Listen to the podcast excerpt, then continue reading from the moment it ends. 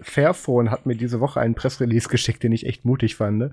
Android 7.1.2 Nougat ab sofort verfügbar. Da musste ich erstmal ähm, lachen. Ja, also die trauen sich auch was. Ab Android 8 kann man ja äh, Project Travel basteln. Also ich glaube, das ist auch für die kleinen Hersteller ein bisschen easier dann von der Portierbarkeit ähm, auf ihre eigenen ja. Geräte. Irgendwo habe ich gelesen, dass das Fairphone das einzige Gerät ist, was jetzt offiziell äh, oh Gott. als das Jollaphone lebt. Warte mal. Oh mein Gott. Wie schalte ich das ab? Er steht auf für den Toten. ähm, ist das ein okay. Vorspann beim Laden? Nein, ja. ich weiß nicht, was es ist. Der Bildschirm geht nicht an. ich halte mal die Power-Taste gedrückt. Okay, hat geklappt. Ähm, ja, das kommt jetzt wieder in den Schrank. Alles klar, entschuldigt die Unterbrechung.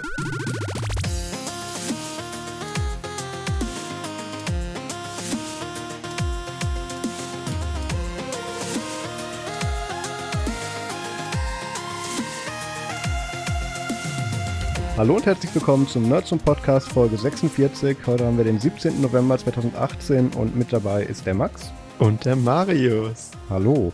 Und damit hier wenigstens einer wieder was Intelligentes sagt, haben wir gedacht, wir tun uns den Peter mal wieder einladen. Hallo Peter. Hallo Max, hallo Marius. Das ist aber ein bisschen viel der Ehre. Ja, das, das gibt sich im Laufe der Folge wieder. Das ist Sorge. wahrscheinlich zu viel der Wahrheit. Ja, das auch. Ähm, du warst ja schon mal vor, auch du, du hast es dir sogar gemerkt. Wann, in welcher Folge warst du dabei? Folge 31. Folge 31, genau. Und ähm, hast da ja den Max vertreten. Und da haben wir gedacht, die beiden Welten führen wir jetzt mal zusammen und gucken, was dabei rauskommt. Wir übernehmen wie immer keine Haftung. Ähm, Eine Fusion. Auch, könnte dabei schief gehen? Ich bereue es jetzt schon. Ich bereue es jetzt schon wieder. Oh Mann. Ähm, und du hast tatsächlich auch einige interessante Themen mitgebracht, über die wir nachher sprechen. Aber jetzt gucken wir erstmal so. Ähm, was ist denn bei dir so, seitdem du das letzte Mal vor, was ist das dann, vor ein paar Monaten dabei gewesen bist? Was ist da bei dir so passiert? Ja, ich habe zunächst mal, äh, weil ich ja beim letzten Mal von meinem Surface Pro 3 Tablet erzählt hatte, ja. auf dem ich Elementary hatte, da habe ich mittlerweile KDE Neon drauf installiert. Äh, also Windows ist auch noch drauf, aber KDE Neon jetzt zusätzlich auch. Mhm. Und äh, weil es es jetzt ja auf 18.04 gibt seit einiger Zeit, läuft das dann auch ganz gut. Und darauf habe ich mir dann aber aus Spaß äh, das Elementary App Center installiert. Und, und das ist nicht sofort in die Luft geflogen, oder? Nö, also die Elementary Apps sehen dann natürlich in Kacke aus. Also Elementary Apps sind ja alle GTK, ne?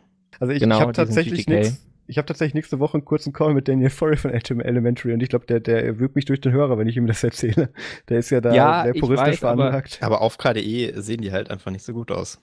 Nee, vor allem mit, mit dem Breeze-Theme und dann fehlen die Icons und so. Aber die sind teilweise benutzbar, weil da waren so Apps bei wie Minder, äh, die ich mir dann auch gekauft habe tatsächlich. Also es beruhigt ihn das wieder, dass ich Geld dafür ausgegeben habe. Okay. Daniel. Ist Minder nicht so eine Elementary-App, mit der man sich erinnert an Sachen? Mindmaps kann man machen. Ach so. Ja, auch. Das okay. eigentlich. Das ist ziemlich ganz gut, ziemlich gut cool. für Mindmaps. Und das kostet was. Also der, der Elementary Store verkauft tatsächlich Dinge, die man mit echtem Geld kaufen kann. Du kannst den Preis auf Null stellen, aber in dem Fall ist der Standardpreis auf 5 Dollar. Und cool. dann gibst du einfach deine Kreditkartendaten ein und dann zack, bumm, kriegst noch eine Mail und äh, hast dann weniger Geld auf der Kredit. Wer handelt denn die Abrechnung für die? Das stelle ich mir schon relativ komplex vor. Die haben ja eine eigene Firma für darum herum, die das macht. Und die oh das ganze Mann, Projekt finanziert. Das würde ich jetzt gern sagen, aber das habe ich mir nicht aufgeschrieben. Das ist irgendein so Provider, den man auch sonst kennt. Okay. Ähm, also die haben da halt so einen Zahlungsabwickler oder so. dahinter. Ja, genau. Ja, cool. Kriegst du es dann auch mit gültiger und für die Steuererklärung gültige Rechnung?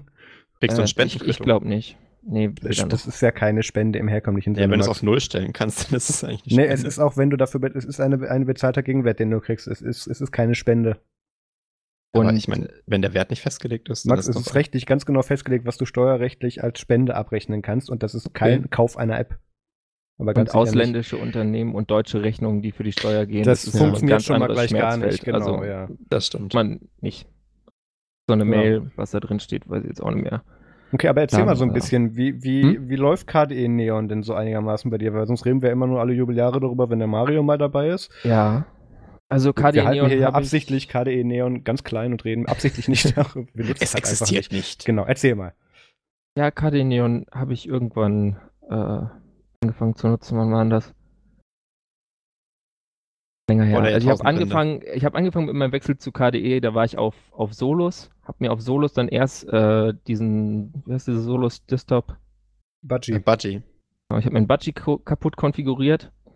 dann Der Klassiker. Äh, ja, dann habe ich ein habe ich dann GNOME ausprobiert, dann habe ich den auch kaputt gekriegt und habe ich mir gedacht, okay, jetzt installierst du KDE, weil das gab es dann da neu. Und das hast du dann nicht kaputt gekriegt. Da gab es weniger Sachen zum kaputtmachen, ne? Dann ist mir irgendwann das Solus um die Ohren geflogen bei einem Update, weil ich da irgendeinen Fehler gemacht habe und den Rechner, ich glaube, der Akku ist leer gegangen. Also das ist ganz dummes. cool. Und dann habe ich mir gedacht, okay, KDE Neon.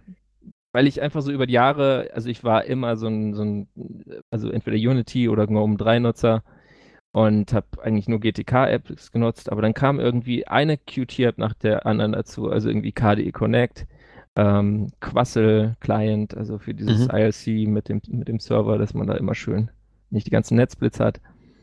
Ähm, und äh, Nextcloud Desktop und so weiter. Mhm. Und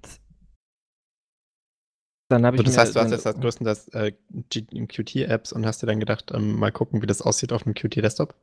Genau, und dann habe ich auch immer so viel Gutes gehört in Podcasts über, ach ja, hier, also KDE 4 war ja scheiße, wissen wir alle, aber KDE 5, das ist jetzt aber voll, voll toll mit Soße und Schaf. Haben wir das gesagt?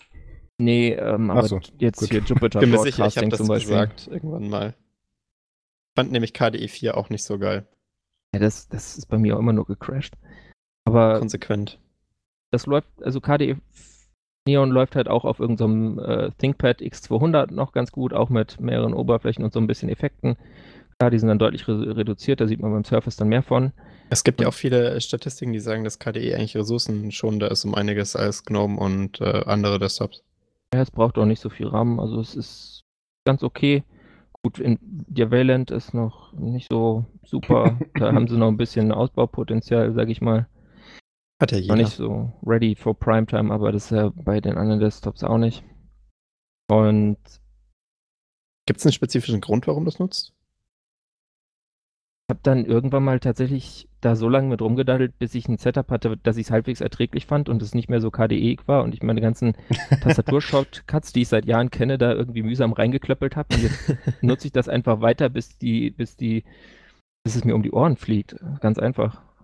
Das ist echt cool. Also im Endeffekt, äh, an, an, an, äh, äh das ist dann ja so eine Botschaft an alle Desktop-Hersteller da draußen, dass man einfach nur einen Desktop bauen muss, der äh, nicht kaputt geht weil die Leute den einfach so lange weiter nutzen, bis es ihnen halt um die Ohren fliegt, weil dann erst haben sie wirklich wieder die, die Muße, auf was anderes umzusteigen, weil so ein Desktop-Umstieg ist ja nicht easy, ne? Also wenn man sich da mal irgendwo festgefahren hat, ganz egal wie scheiße es ist, dann macht man es ja weiter, ähm, bis es halt kaputt geht. Also das ist eigentlich das, äh, das, das Premium-Goal als, ähm, als Desktop-Environment-Entwickler, dass man sagt, äh, mein Desktop kann so sein, wie er möchte, aber Hauptsache er geht nicht kaputt, weil dann haben die Leute keinen guten, validen Grund zu wechseln.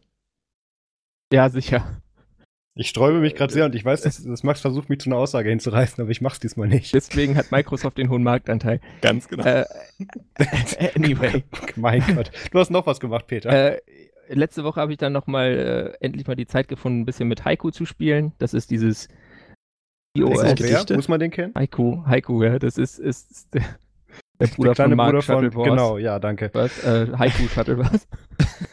Und dann habe ich noch einen Podcast ja publiziert. Das muss ich jetzt erklären. Bruder. Das hast ja. du ja letztes Mal, wo du da warst, glaube ich, schon mal kurz angerissen, dass du auch irgendwas mit Podcasting vorhattest äh, oder schon gemacht hättest. Ja. Und was macht ihr denn da und wie heißt der Podcast? Also ich habe vor Jahren mal was gemacht, aber darüber rede ich jetzt nicht. das, das kenne ich. Jugendsünden, auch wenn ich dann nicht mehr ganz so jung war, aber egal. Äh, und jetzt mache ich mit meinem äh, zehneinhalb Jahre junger, jüngeren Bruder einen Podcast namens Schnapsal Brothers er ist äh, 22, ich bin 33 oh. und äh, sehr lustig, ja. Wir reden jetzt über elf Themen. Äh, am 11. und am 22. und am 11.11. .11. ist die erste Folge erschienen. Ich, ich nehme mal, nehm mal die Max-Frage vorweg. Ich weiß genau, dass du das jetzt fragen wirst. Könnt ihr das dann nur noch ein einziges Jahr lang machen, bis ihr ja, nicht mehr gleich alt seid? Ich wusste es, deswegen. Oder wie ist das? Wie ist die Zukunft geplant? Da sind wir uns noch nicht ganz sicher. Wir gucken jetzt mal, wie sehr das daneben geht. Äh, wenn's, ist immer gut, sich im Titel bereits darauf zu committen. Das haben wir gelernt. Da sind wir auch Profis drin. Wenn's, ja, es ist einfach, man hat so eine eingebaute Limitierung. Also wir können natürlich sagen, okay, wir machen das in elf Jahren erst wieder. Und dann wow. erinnert sich eh keiner mehr dran. ähm, und dann, dann oder wir machen Nostalgie. Oder wir machen es in einem Jahr weiter, dass man dann sagt, okay, dann geht es nächsten November weiter. Also ich sehe hier, ihr wollt über elf Themen reden. Ja. Ist es dann also elf Themen in einem Podcast oder elf Podcasts? Elf Podcasts. Okay. Das heißt, ihr habt jetzt noch mindestens zehn. Ja, es kommen noch zehn. Okay. Also und danach ist dann halt äh, so ein bisschen. Da müsst ihr eigentlich warten, bis. Äh, warte, das kann ja. Es kommt ja nie wieder vor. Ihr ja, wieso? Ja, äh, nein, ihr werdet ja nie wieder in einem Alter sein, dass ihr beide eine Schnapszahl habt, oder? Doch, in elf Jahren. Ach ja, nee. So funktioniert Echt? das, Max. Ach ja, doch, ja. Ja. ja. Alter. Guter Punkt. Und, und Guter sonst Punkt. sind wir halt ein bisschen, also wenn, wenn das dann Leute tatsächlich hören wollen, was ich nicht glaube, äh, aber trotzdem bitte abonnieren bei iTunes Schnapszahl Brothers äh, oder Apple Podcast oder wie das jetzt heißt. Ich bin gerade schon dabei. Schnapszahlbrothers.de. Äh, Themenvorschläge gerne noch an äh, podcast.schnapszahlbrothers.de übrigens. Da können wir nicht genug haben, weil äh, wir sind äh, sehr entscheidungsfreudig. Und wir versuchen mal, dass das, was wir, die erste Folge gefällt mir jetzt selbst nicht so, aber das ist vielleicht auch so die, die hyperkritische Sichtweise, wenn man da was macht und denkt, ich will das unbedingt ganz toll machen und dann wird es halt nur so normal. Wer weiß. Ich sehe auch, also es ist immer schon, genau, es ist schon mal äh, direkt Live-Feedback. Ich finde es immer schon gut, wenn ich das mit der Suche in Apple Podcast die Sendung nicht finde. Findest du nicht? Aber über, über, über einen Link konnte ich es erreichen. Okay, das ist anscheinend irgendwie die. Seit wann habt ihr denn den Feed online? Ich hab's, ich hab's äh, bei mir schon gefunden. Okay, kann sein, dass bei mir der, in, der Index nicht aktuell war. Egal. Ja, ja okay, jetzt habe ich es auch abonniert. Was, was kann man denn äh, bei euch auf die Mailbox sprechen? Das ist so eine Zipgate-Mailbox, da kannst du halt mal so 30 Sekunden irgendwas drauf sagen. Kannst du sagen, ich habe das gerade gehört, war voll scheiße, was für eine Zeitverschwendung oder du sagst was Nettes. Geht raus aus dem Internet. Aus ja, dem ja. Grund haben wir das nicht. Finde ich sehr okay. gut. Wollte ich schon immer mal ausprobieren. Äh, gebt ihr dann auch Feedback dazu, was auf dieser Mailbox gelandet ist? Das interessiert mich nämlich wirklich brennend, was Leute so auf der Mailbox sprechen. Müssen wir mal schauen. Also wenn da was, wenn da was Interessantes ankommt, dann schneiden wir es vielleicht am Ende rein, so wie Logbuch Netzpolitik das, Netz, Logbuch Netzpolitik das mal gemacht hat. Ja, cool. Okay, also Memo an mich selbst auf die Mailbox quatschen. ähm, okay, dann mache ich mal weiter. Ähm, ich habe ja, wie bereits in der letzten Folge ausführlich erklärt, wie das geht, habe ich dann jetzt auch dann äh, letzte Woche versucht, Tickets für den 35C3 zu kaufen. Und? Ähm, es, es, es, folgt jetzt wieder äh, Gerante von mir. Ähm, ich war pünktlich auf der Seite, laut Cookie auch tatsächlich einer der ersten 500. Und? Ähm, habe dann, dann, dann wirst du ja so, äh, kriegst du dann ja so zwei Banners, äh, einen auf Deutsch, einen auf Englisch gezeigt, ja. mit hier klicken zum Shop. Mhm. Ich habe einfach auf den englischen geklickt. Mhm. Und ähm, da wurde ich immer so weitergeleitet auf so eine bestimmte URL und dann ist aber die Seite abgeschmiert. Ähm, mit irgendwelchen Meldungen mit, hier ist ein Fehler aufgetreten, bitte versuch's nochmal. Habe ich dann ein paar Mal, habe ich dann immer wieder gemacht und so nach fünf Minuten habe ich es dann aufgegeben und habe dann irgendwann spaßeshalber auf das deutsche Banner geklickt, wo oh. es dann oh. funktioniert hat. Aber der haben, CCC ich hab mir ist den, doch so international. Ich habe mir den, ich habe ich hab mir den, den Code gepasst, auch das, was sie da hinten in diesem hässlichen JavaScript dann gepackt hatten. Ähm, die hatten das wirklich falsch verlinkt, das englische Banner. Ich war stinksauer, weil ich war natürlich einer der ersten auf der Webseite und hätte eine reale Chance gehabt, mir Ja, mit 500 hattest du auf jeden Fall Absolut. Chance, ja. 1400 bzw. 1700 wurden ja verkauft. Ja. Beziehungsweise Slots gab, die Plätze reserviert hatten und Tickets. Es gab ja ein bisschen mehr Tickets als Plätze. Ähm, das, da hätte ich tatsächlich eine reale Chance gehabt, war stinksauer. Hab dann ähm, zeitgleich, ähm, habe ich das dann mit dem Jan Sprinz dann auch gemacht und wir haben uns dann immer so die Zahlen auf, auf in der Warteschlange dann immer so hin und her geschrieben. Und ähm, jetzt muss ich gerade kurz gucken. Ähm, bei mir war das bei der Zahl ähm, 4769. Ähm, also ich bin eingestiegen dann, äh, können wir mal oben anfangen. Ich bin eingestiegen auf die Webseite dann auf, auf Platz äh, 5783, nachdem die Warteschlange endlich ging bei mir. Also war relativ also unwahrscheinlich. Keine, genau. keine Chance. Jan hatte ein bisschen mehr Glück, der war jetzt ist bei 3400 eingestiegen. War noch so fast realistisch, aber haben wir auch schon nicht mehr mit gerechnet. Und bei mir ist dann die Warteschlange ab der, ab der Slotzahl 4769 nicht mehr kleiner geworden. Das heißt, da waren sie dann wohl weg, oder? Genau, ab dann waren die Tickets weg. Und ähm, ich fand das ja schön. Linus hat dann ja auch irgendwie seine Cookie-ID noch getwittert und äh, äh, anscheinend gab es dann auch einen Glücklichen, der sich dann mit dieser gehackten Cookie-ID dann dem, den Platz 1400 dann irgendwie ähm, hat sichern können. Ähm, Warum braucht der eigentlich eine Cookie-ID? Ich dachte, der kriegt Tickets über seinen CC Ja, natürlich kriegt er, kriegt man nicht nur das, er hält ja einen Vortrag, Vortragende brauchen ja kein Ticket. Das ähm, Spaß gemacht. Nee, aber hat er Spaß gemacht und hat den dann eben live dann den Cookie eben getwittert und hier ist nach dem Motto, wer zuerst kommt. Ähm, Wie mies. Ja, ähm, hatte auch, hatte auch, glaube ich, letzte Woche in der Loco Netzpolitik erzählt, bin ich mir nicht mehr sicher. Ähm, Jedenfalls, okay, hatte. Jedenfalls war es dann so, ich habe dann natürlich kein Ticket mehr bekommen, war stinksauer. Ähm, hab halb Twitter abgegrast, mit wer, wieder, wer sich wieder auf Vorrat 20 Tickets gekauft hat, damit ich mich eben 1000 Euro in den Rachen schmeißen darf, damit ich auch ein Ticket kriege. Hab aber tatsächlich dieses Jahr keinen gefunden. Was? Was spannend war, ja. Sind die Leute besser geworden oder menschlicher? Weiß ich nicht, oder sie haben einfach nur mal die Tickets gekauft, die sie selber brauchen. Ähm, die sind jetzt alle bei Mastodon. ja, äh, nein. Und ich, ich habe tatsächlich unter dem Hashtag auch mal, also 35C3 habe ich tatsächlich auch bei Mastodon mal geguckt und habe die drei Leute gefunden auf den Instanzen, auf denen ich sehen konnte, die sich ein Ticket gekauft haben und das kundgetan haben, sonst war da keine Meldung. Ich muss dazu chaos.social wenden, weil da sind die Chaos-Leute, ist doch ja, stimmt, ja, das ist, da, da kriege ich wieder Ausschlag, wenn ich darüber nachdenke. Nee, ähm, ja, hab's dann natürlich, wie man das so macht, ähm, dann in unserer Nerdsum Telegram-Gruppe unter nerdsum.de slash Telegram ähm, nicht dazu geäußert. Und ähm, da hat mich dann kurze Zeit später dann einer aus der Nerdsum Community angeschrieben mit hier, ich habe zwei Tickets gekauft, der eine Arbeitskollege ist abgesprungen, du kannst meins haben.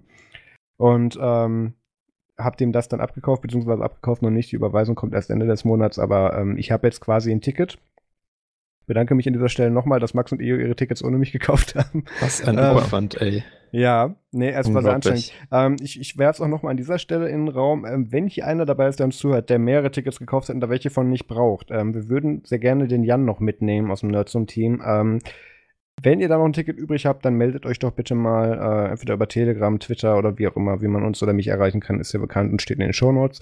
Ähm, da Darf ich noch kurz einhaken? gerade verzweifelt. Ja, bitte. Äh, ich war ja die letzten drei Jahre da und mhm. ich dachte eigentlich so, dieses Jahr fahre ich mal nicht. Da war ich übrigens auch immer mit meinem Bruder. Mhm. Äh, mein Bruder will diesmal nicht, weil er so Probleme mit seinem Fuß hat. Aber vielleicht ah, okay. thematisieren wir das mal bei Schnapser Brothers. äh, und, Spoiler. und ich dachte mir so, ach nee, das ist so anstrengend. Ich bin irgendwie so grunderschöpft. Auch mal irgendwie so ein paar Tage zum einfach nur runterkommen. Und wenn ich zu Hause bin, gucke ich wahrscheinlich mehr Talks, als wenn ich dort bin. Ich habe ja letztes Jahr zwei, äh, vorletztes Jahr nur zwei Talks irgendwie angeguckt oder so, und den Rest lasse ich darum. Ja, den Rest guckt man über, übers Jahr verteilt. Ja. Du redest dann ja mit Leuten und da ist alles interessanter, als sich diese Vorträge reinzuziehen, ja. außer man hat da wirklich konkrete Fragen, dann einen Vortrag gehalten dann. Und jetzt mit der ganzen Vorberichterstattung und dem Motto, habe ich dann doch wieder Bock und deswegen habe ich mir gedacht, ich gehe jetzt mal bei diesem letzten Sale, versuche ich es auch, mich mal in die Warteschlange einzureihen. Und wenn ich eins kriege, dann muss ich mich dann noch um eine Unterkunft kümmern und fahre einfach hin. Sonst lasse ich es sein. Also, also ich du suchst auch noch Tickets? Nee, ich suche kein Ticket. Ich will das nur das eine Mal versuchen und wenn es dann nicht klappt, dann, dann klappt es nicht. Dann bleibt es bei meinem alten Plan und ich gucke die ganzen, ganzen Talks auf vier Bildschirmen parallel zu Hause parallel. Das, ich weiß nicht, ob das eine gute Idee ist. Ich muss mir noch so ein Mischpult kaufen, dann schalte ich immer einen Kopfhörer um, weil dann sehe ich alle Videos gleichzeitig und schalte dann immer beim einem zum Das hängt rein. ja wirklich sehr stark vom Talk ab. Also ich meine, die sind ja also manchmal so, äh, so verkopft, dass man äh, wirklich äh, zweimal das ganze Ding hören muss oder äh, so leicht, dass man es auch wirklich nebenbei hätte herlaufen lassen können. Das, das lässt sich ja nicht so leicht sagen, so im Vorhinein. Achso, ich, ich würde das, würd das nicht parallel abmischen. Das, äh, das kann nur zu Chaos führen. Okay. Ja, aber es passt doch. ich muss ein bisschen auf hier, wir sind ja, schon bei 20 Minuten und wir sind noch nicht mal bei den Themen. Können wir bitte weitermachen? Genau, dann habe ich hier noch als Punkt stehen äh, Decktelefon. Äh, Max, du hast da doch so einen ganzen, ganzen Karton mit irgendwie 300 Decktelefonen bei dir zu Hause rumstehen, ne? Äh, Decktelefon, nein, ich habe äh, nicht mehr. Eine, äh, ein paar Decktelefone sollte ich noch haben. Ähm, Finde ich, sollte man, sollte man vielleicht mal probieren, die mitzunehmen. Ich weiß noch nicht, ob die auch mit deren anderen kompatibel sind, aber es müsste eigentlich klappen. Ja, äh, bring mir dann bitte auch eins mit. Ähm, sonst ähm, kann ich auch eins geben. Also falls ich nicht fahre, ich habe so einen Siemens, das ist sehr klein, hat auch Vibrationsalarm, was ganz praktisch ist, dann piept man nicht dumm rum. äh, das könnte ich sonst ausleihen. Ich finde ja, das so cool, da dass man das machen kann. Weiß ja, wir wissen ja noch nicht, ob es dieses Jahr auf dem Kongress aufgeht. Das werden wir ja, aber sehen. Ähm, dann habe ich neben Tickets kaufen oder versucht zu kaufen auch noch was anderes gemacht. Ähm, ich war am Donnerstag noch, ich sage jetzt mal nicht, in welchem Ort das war, sonst kann man da Rückschlüsse ziehen, ähm, war ich Ransomware jagen bei einem kleineren Kunden ähm, und der sich äh, anscheinend Ransomware eingetreten hatte, die ihm sowohl den einen Rechner des Geschäftsführers als auch mehrere Server platt gemacht hat, beziehungsweise verschlüsselt hat. Ähm, und da habe ich dann vor Ort dann ein kleines Security Assessment gemacht, äh, beziehungsweise ein Security Audit. Und ähm, das erwähne ich tatsächlich an dieser Stelle sehr, äh, äh nur weil das ein Zuhörer von Nerdsum oder Nerdsum Community, mit, nämlich der Rolf, mich tatsächlich an diesen Kunden vermittelt hat. Und ich dann irgendwie dann irgendwie ein paar Tage vorher dann diese Anfrage bekommen habe, hey Marus, ich habe dir da empfohlen, kannst du da mal hin? Und ich so, äh, ja, okay, ich, ich renne mal kurz alles in meiner Firma um und, und äh, sag, die sollen mich da hinschicken. Und das hat dann tatsächlich auch geklappt. Ähm, war sehr interessant, auch mal wieder so ein bisschen im kleineren Betrieb was zu sehen. Also ich bin ja normalerweise eher so Enterprise und äh, also sehr, sehr viel größere Unternehmen eigentlich unterwegs und das war jetzt eher ein kleinerer Betrieb. Ähm, die haben aber auch reale Probleme. Ja, ich, ich fand das, ich brauchte so ein paar Minuten, um mich auf dieses Level dann einzustellen, weil ich habe dann so diesen lokalen überforderten Admin dann so gefragt, ähm, ja, wie rollt ihr denn hier die Software aus? Und, und der dann so am Ruf ja, der Mitarbeiter bringt seinen Rechner vorbei und dann, und, äh, was? Ja, ich gehe ähm, rum mit der CD. Quasi, quasi. Ja, nee, ähm, DVDs waren sie tatsächlich schon. Ist aber oh. auch egal. Ähm, ich will da jetzt auch nicht so viel sagen, sonst wird der Kunde sauer, obwohl der hört das eh nicht. Ähm, war interessant, ähm, hab ihm weiterhelfen können und mehr Details will ich dazu jetzt auch gar nicht sagen. Aber jedenfalls viele Grüße an den Rolf und danke für die Empfehlung. Und ähm, ja, Max, du hast auch irgendwas gemacht, weswegen du heute auch zu spät zur Aufnahme kamst. Ja, das ist korrekt. Also ich äh, hatte eigentlich auch vor, für diese, für diese glorreiche Aufnahme äh, mit, äh, mit, mit Peter hier ähm, mich noch ein bisschen besser vorzubereiten und mal Klar. was, äh, was eigenes zu erzählen von einer, von einer hier in der Nähe. ähm, und äh, ich, ich weiß ja nicht, ob ihr das mitgekriegt habt, aber es ist ja in, in München äh, in den letzten paar Tagen die Elektroniker gewesen. Und das ist ja eine ziemlich coole Sache. Ist ja so die größte Elektronikmesse der Welt. Ist tatsächlich komplett an mir vorbeigegangen. Ja, die hat, die hat nicht so viel zu tun mit, äh, mit, mit den äh, Sphären, in denen wir uns bewegen, weil es da vor allem um Industrieelektronik geht und ähm, mehr so Low-Level-Hardware-Geschichten. Also das ist halt ähm, der Scheiß, den man in diese ganzen Dinger einbaut, ähm, der nie wirklich geupdatet werden soll und äh, am besten zur Hardware zählt. Also sowas wie halt ähm, äh, bestimmte Module in Autos, ähm, bestimmte Leiterplatinen, die einfach nur eine Funktion ausführen, ähm, Atomkraftwerkregelungen und äh, Kraftwerkregelungen allgemein ist da halt das, was man sehen kann. Äh, ich wollte eigentlich hingehen, ähm, weil ich glaube, dass das ziemlich interessant ist, weil es so ein Spektrum ist an, an äh, Elektronik, das man äh, im normalen Nerd-Raum, in dem wir uns ja so bewegen, äh, nicht mitkriegt, obwohl es super interessant ist, was da passiert. Also die, äh, die, das Motto der diesjährigen Elektronik war auch irgendwie Connect All the Things. Ähm, und äh, die steigen jetzt halt auch langsam ähm, um auf ihr, äh, auf, auf den ganzen Internetkram. Und äh, bei, bei den ähm, Geschichten ist das Ganze fast noch kritischer als in diesem normalen Aua. Internet of Shit-Gedöns, ne? Also weil, wenn du halt ähm, so Züge ans Internet hängst und, äh, und Kraftwerke generell, dann, dann sprechen wir schon auf einem anderen Level von Schaden, den man anrechnen, anrichten kann als bei Staubsaugern. Ähm, und das, das, das wäre halt äh, ziemlich interessant gewesen. Ich habe es ja zeitlich nicht geschafft. Aber ich dachte mir, ich, äh, ich erwähne die Messe mal, weil die muss ziemlich, ähm, also 17 Hallen und gigantisch viele Aussteller und äh, ziemlich groß und auch in München, also hier in Deutschland ausnahmsweise. Und äh, ich glaube, das Studententicket, also wenn du ermäßigt rein kannst, kostet es auch nur irgendwie 24 Euro am Tag. Das kann man dann schon einmal machen. Ähm, also ich würde ich würd keinem raten, einmal fünf Tage hinzufahren. Es ist auch eine reine ähm, äh, Businessmesse, also so, äh, ich glaube 99% Fachbesucher oder so. Damit der ähm, Cebit-Effekt nicht eintritt. Ja, aber äh, ich glaube auf jeden Fall spannender als die Cebit, weil das Zeug, was man dort das sieht, ist, ist nicht schwer. Ist, ist, des, ist der Kram, der halt so die Welt antreibt. Ne? Also ähm, so dieses ganze. Aber jetzt, jetzt verstehe ich, warum Industrie 4.0 mhm. bei uns so langsam vorangeht, wenn die schon mit der Industrie nicht hinterherkommen. Ja, also das sind halt so die Gerätschaften, die man als normaler Nerd gar nicht wirklich wahrnimmt als irgendwie Computer, obwohl sie es natürlich definitiv sind. Schade, ähm, dass du da nicht warst, ey. Ich ja, habe gar nicht gewusst, ob da ganz viel Windows CE noch rumläuft. Da, da, laufen Dinge rum, die kann man sich gar nicht mehr vorstellen. Also das sind, das sind so abstrakte Geschichten und äh, teilweise auch wirklich in Hardware implementierte äh, Schaltkreise noch und so richtig cooler Kram, den man heute wieder cool findet. Ähm, aber, aber halt äh, auf, auf einem Level, der, der halt wirklich auch äh, nur so präsentiert werden kann. Da kommen auch immer äh, zu Elektronika ganz speziell die ganzen ähm, Leiterplattenhersteller aus Deutschland noch und die ganzen, es gibt ja in Deutschland auch noch teilweise CPU-Fertigung, die kennt nur aller keiner, weil das halt nur auf solchen Messen auftritt äh, in, innerhalb des Business-Spektrums. Also das dringt alles auch gar nicht nach außen. Ähm, und ich dachte, das, äh, ich mache nächstes Jahr. Also äh, da, da gehe ich dann auf jeden Fall mal hin, aber ich wollte einfach mal sagen, äh, dass ich, dass es mir sehr leid hat, dass ich das verpasst habe. Aber was ich dann geschafft habe, war ähm, auf äh, den, äh, den, den heutigen äh, Hackathon slash Editathon äh, im, im, im Wikimuk zu gehen. Das ist das Büro von der Wikimedia Foundation Deutschland in München.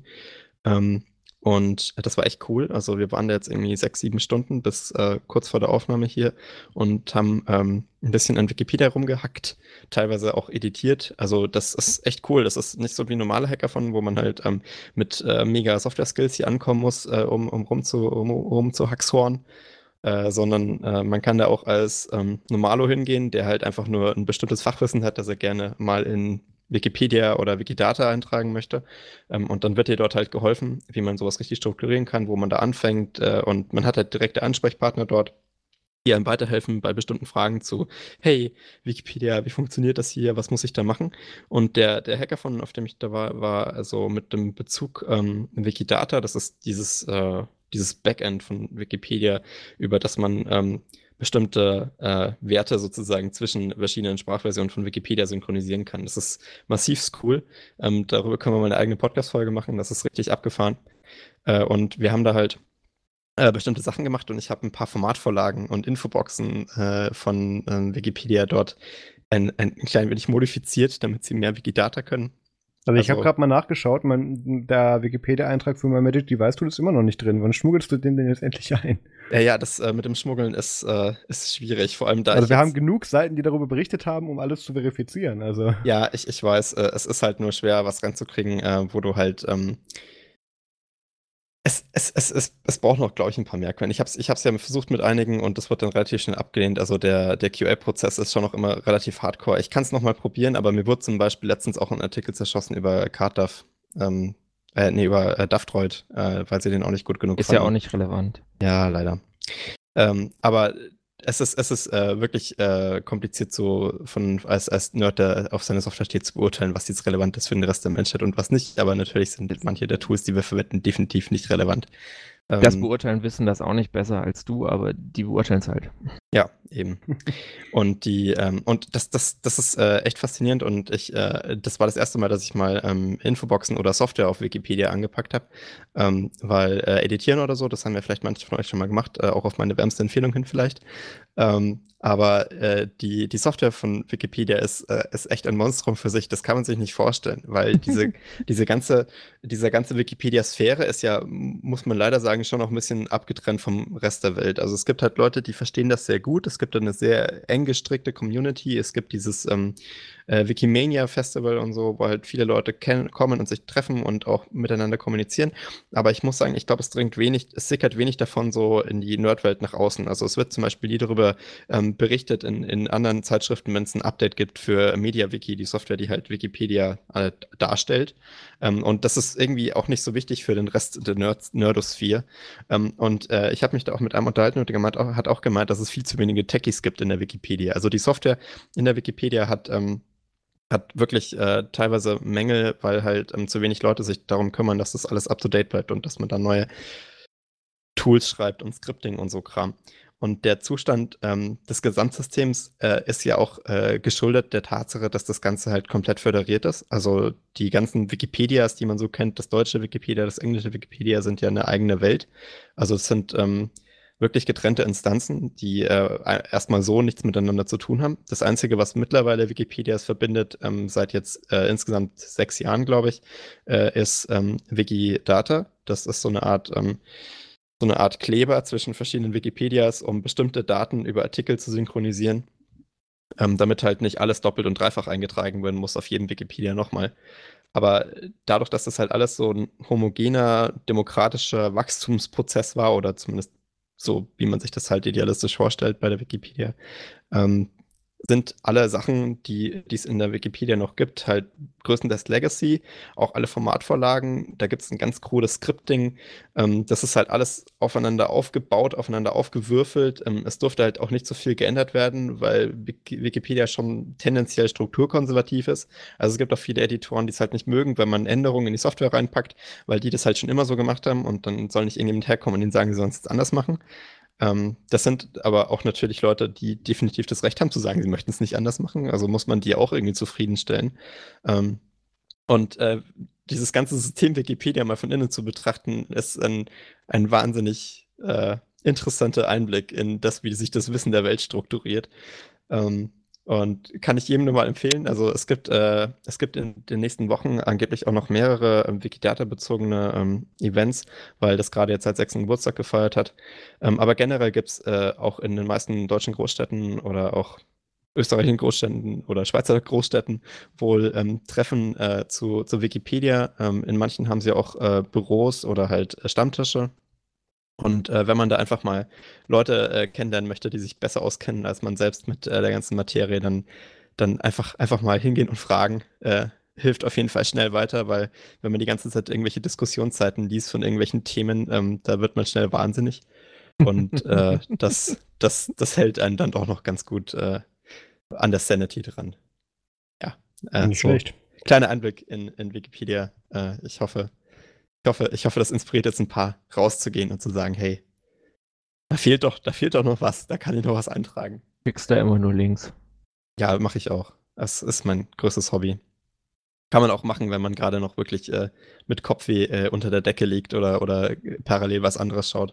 Das ist ein sehr automatischer Vorgang, aber du weißt, du tust was Gutes. Ins Wissen der Welt. Gut, dann aus Zeitgründen überspringen wir mal den Feedback-Teil und kommen direkt zu den Themen. Ähm, wir wollen was über Passwortmanager heute machen. Äh, Max, was benutzt du für einen Passwortmanager? ja, Marius. Ja, ist das jetzt hier wieder Teleshopping? Ich, äh, ich, ich benutze als Passwortmanager den großartigen Keepers XC. Äh, das ist ein Fork von Keepers. Ähm, äh, und ich benutze die Snap-Version auf meinem Laptop. Äh, das hat keinen spezifischen Grund, außer dass das halt ähm, die ersparten PPA hinzuzufügen, da es halt in Repository meistens outgedatet ist. Der Snap von Keepers XC äh, hat durchaus einige Nachteile, da er unter anderem keine Integration mit dem Webbrowser hat. Also man kann nicht dieses tolle Add-on installieren, das einem automatisch die Passwörter dann im Web einträgt, ähm, aufgrund von dem Snap Permission System. Ähm, ansonsten halten sich die Nachträge aber eigentlich relativ im Zaume. Also ist äh, ein sehr anständiger Snap, wird auch gut geupdatet. Die XC-Community ist ähm, relativ aktiv und äh, ich synchronisiere das Ganze dann über ein äh, Nextcloud mit meinem Handy und dort nutze ich dann KeyPass DX. Das ist so die, äh, da haben auch die Leute von Liposum letztens mal drüber geredet. Das ist die grafisch auf, aufgehübschte Version von ähm, KeyPass, da gibt es auch noch eine App dazu, also man kann das originale KeyPass sich installieren oder KeyPass DX. Ähm, das ist äh, einfach ein neueres Frontend dafür. Äh, hatte ich bis jetzt keine Probleme mit und das Coole ist, KeyPass DX unterstützt auch Fingerprint-Authentisierung und du kannst dich dann mit deinem äh, Fingerprint einloggen in den Passwortmanager und da halt schnell mal Passwörter rausholen. Ist natürlich ein Security-Manko, aber mein Gott, kommt man schnell an die Passwörter ran. Ist auch ganz gut, kann man länger das Passwort haben. Was machst du denn, Peter? Ich habe ein sehr ähnliches Setup wie du, aber ich bin mir manchmal nicht so sicher, ob das so das Richtige ist. Mit Keepers, XC und irgendeiner Android-App und auf der Nextcloud und so und deswegen schaue ich mir schon mal andere Sachen an. Mhm. Und da gibt es jetzt dann quasi eine News und zwar hat Bitwarden, was so ein Konkurrenzsystem ist, ein Security Audit bestanden äh, durch Dritte. Ja, also sie haben es nicht selber auditiert, sondern Das Dritte. ist äh, fast ja. ein äh, ausschlaggebendes Punkt, das gut zu ist finden. Gut, so jetzt muss ich aber doch mal auf den Link klicken. Wer hat die denn diesmal auseinandergenommen äh, und zu wem gehören die? 53. Okay, ist zumindest nicht die. Gardner. Ja. Ähm, und also die werben mit Fine Penetration Tests for Fine Websites. Ich bin mir gerade nicht sicher, ob ich jetzt hier gerade den Kindle-Modus erwischt habe oder ob diese Website einfach keine Farben die, hat von die denen. Die sieht so aus. Ach so, okay. Ähm, ja, du weiß nicht ganz, was ich aus den. Okay, dann. Da wurde auch nicht viel gefunden. Also. Ja, war relativ sauber, muss man ihn lassen. Relativ sauber, äh, irgendwie sowas hier, oh, ihr erlaubt äh, schwache Master-Passwords, was ja für so eine Passwortdatenbank eigentlich keine gute Idee ist. Ja. Äh, Browser-Extension hatte einen Bug, ähm, Desktop, SCI und WebVault, Cross-Site Scripting Vulnerability. Dann ja. weiter, also so ein aber eigentlich so wirklich kleinere Sachen und haben sie wohl auch also, gefixt. Ich meine, ja. ähm, das ist äh, echt blöd, ne? weil ich möchte natürlich, dass mein Setup das Besteste ist, weil es sind ja immerhin Passwörter und so.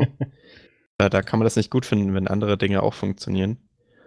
Ähm, und man muss auch zugeben, dass die äh, ganze, dass die ganze äh, Forking-Geschichte um die äh, KeyPass-Tools äh, durchaus, glaube ich, auch ein bisschen Unsicherheit in die ganze Community reingebracht hat, weil es gab ja früher einfach nur Keepers und auf Linux hat man sich dann Keepers mit Mono mhm. installiert ähm, und alles war fein, weil es war halt dieselbe App sozusagen und Keepers ist auch sehr, sehr groß, also ist äh, gut auditiert, das nutzen halt ähm, enorm viele und ähm, dementsprechend ist da auch, äh, sagen wir mal so, die sind die Augen drauf, dass das gut funktioniert. Ähm, aber die, äh, dann gab es ja einen Fork von, von Keepers, der hieß dann Keepers äh, X, glaube ich, wenn ich mich richtig erinnere. Und der ist dann aber relativ schnell wieder eingeschlafen und äh, den sollte man definitiv nicht benutzen. Aber Keepers XC, C steht in dem Fall für Community, ähm, soll dann wieder gut sein. Und ich glaube, dass das auch den meisten Usern äh, schon äh, Spanisch vorkommt und das äh, strahlt jetzt auch nicht wirklich die Sicherheit aus, die man bei einem Passwortmanager haben möchte. Da kann ich, glaube ich, direkt dran anknüpfen weil ich habe tatsächlich eine ganz große Odyssee mit diesen ganzen Passwortmanagern hinter mir. Ähm, ich habe mich da zu, also die, die ganze Keypass-Palette habe ich durch. Äh, was war der andere? Äh, das das äh, von Tunnelbear die Angebote, beziehungsweise jetzt dann McAfee, deswegen habe ich das auch schon wieder gecancelt, habe ich durch. Ähm, und ähm, das, das war halt so, was ich erstmal super abturn, wie du es auch schon gesagt hast, abturn fand, war bei Keypass ist eben, da gibt es diesen Wildwuchs an Forks und Community Editions und da Special, so, so scharf und so weiter. Und wo ich mir gedacht habe, hey, was soll der Scheiß? Warum habe ich da jetzt nicht ein Produkt und warum gibt es da so zig verschiedene andere ja. Sachen und auf bestimmten Plattformen nur das und das und da kannst du nur mit denen was machen. Und auf, mit diesem, mit dem Fork ist es irgendwie da nicht richtig integriert, fand ich alles scheiße, deswegen habe ich das gelassen. Mhm. Und bin jetzt tatsächlich wieder bei meinem Setup, was ich eigentlich davor die ganze Zeit benutzt habe. Meine Passwörter liegen in Google Chrome. Ähm, über die Integration in macOS werden die in meiner macOS Keychain alle synchronisiert und gespeichert. Das heißt, ich habe es auch auf allen meinen iOS-Geräten. Hey. Ähm, und das reicht mir dafür völlig. Außerdem bin ich immer noch im, im Besitz eines funktionierenden Gedächtnisses, wie Max bestätigen kann. Äh, Habe ich auch solche Sachen wie irgendwelche 36-stelligen äh, Passwörter mit Sonderzeichen, Groß-Kleinschreibung und so weiter. Ähm, kann ich locker mir im Kopf merken, tatsächlich mittlerweile. Deswegen bin ich da, glaube ich, auch gar nicht der richtige ähm, äh, ja, Kunde für sowas. Ich Aber, kann mir nichts merken. Ja, ich auch nicht. Äh, ich kann mir, ich kann, das ist tatsächlich so ein Ding, da komme ich gar nicht rein. Und nicht, weil ich irgendwie überall das gleiche Passwort verwende. Nein. Du hast überall Horse Battery Staples. genau. Und den Webseitennamen genau. dahinter. Genau. Passwort Facebook, genau. Ähm, nein, also das, das ist einfach ein Problem, was ich nicht habe. Und ähm, das Einzige, was mich so ein bisschen reizen würde, ist tatsächlich, weil ich mittlerweile ja keinen Überblick mehr habe wegen meinen ganzen Catch-all-E-Mail-Adressen, wie viele E-Mail-Adressen tatsächlich im Umlauf sind von mir, mhm. ähm, die Integration von bestimmten Passwortmanagern in Heffer Bean Pwned. Ähm, da habe ich aber das gleiche Problem, wie glaube ich auch Linus das mal gesagt hatte. Ähm, es gibt eben nur sehr begrenzten ähm, Support für Wildcard-Domains. Also ähm, ich, ich müsste da tatsächlich dann von jedem random generierten Anwender meine random generierte E-Mail-Adresse dann da reinschmeißen, einzeln durchjagen. Habe ich auch keinen Bock drauf. Genau, ähm, deswegen, ähm, Google Chrome schmeißt mir meine Passwörter überall dahin, wo ich sie brauche. Ähm, aber ist das denn nicht problematisch mit den SSH-Passwörtern oder Passwörtern, die keine Webseite sind? Nö, das, das macht ja alles meine macOS Keychain. Also das heißt, du tust halt auch so WLAN-Passwörter und alles. SSH-Passwörter und den alles. Das ist alles natürlich Käse. über die macOS Keychain synchronisiert. Ich habe es auf all meinen Geräten, wie ich es brauche. Ich kann es da sichern und exportieren, wenn ich es brauche. Also ich kann sie dann. Es gibt Möglichkeiten, wie man das dann auch in Chrome wieder importieren kann und so ja. weiter. Also das habe ich alles synchronisiert. Das funktioniert für mich. Aber du hast doch auch Windows, Marius. Ich wollte dich jetzt nicht outen, aber du nutzt auch Windows. Wie kriegst du da die macOS Keychain drauf? Deswegen synchronisiere ich sie ja mit Erweiterungen und, und, zwei, drei Skripten mit der Google Chrome Keychain und habe sie deswegen dann da auch überall. Das heißt, du und hast in der Apple Cloud und in der Microsoft, äh, äh, Google Cloud.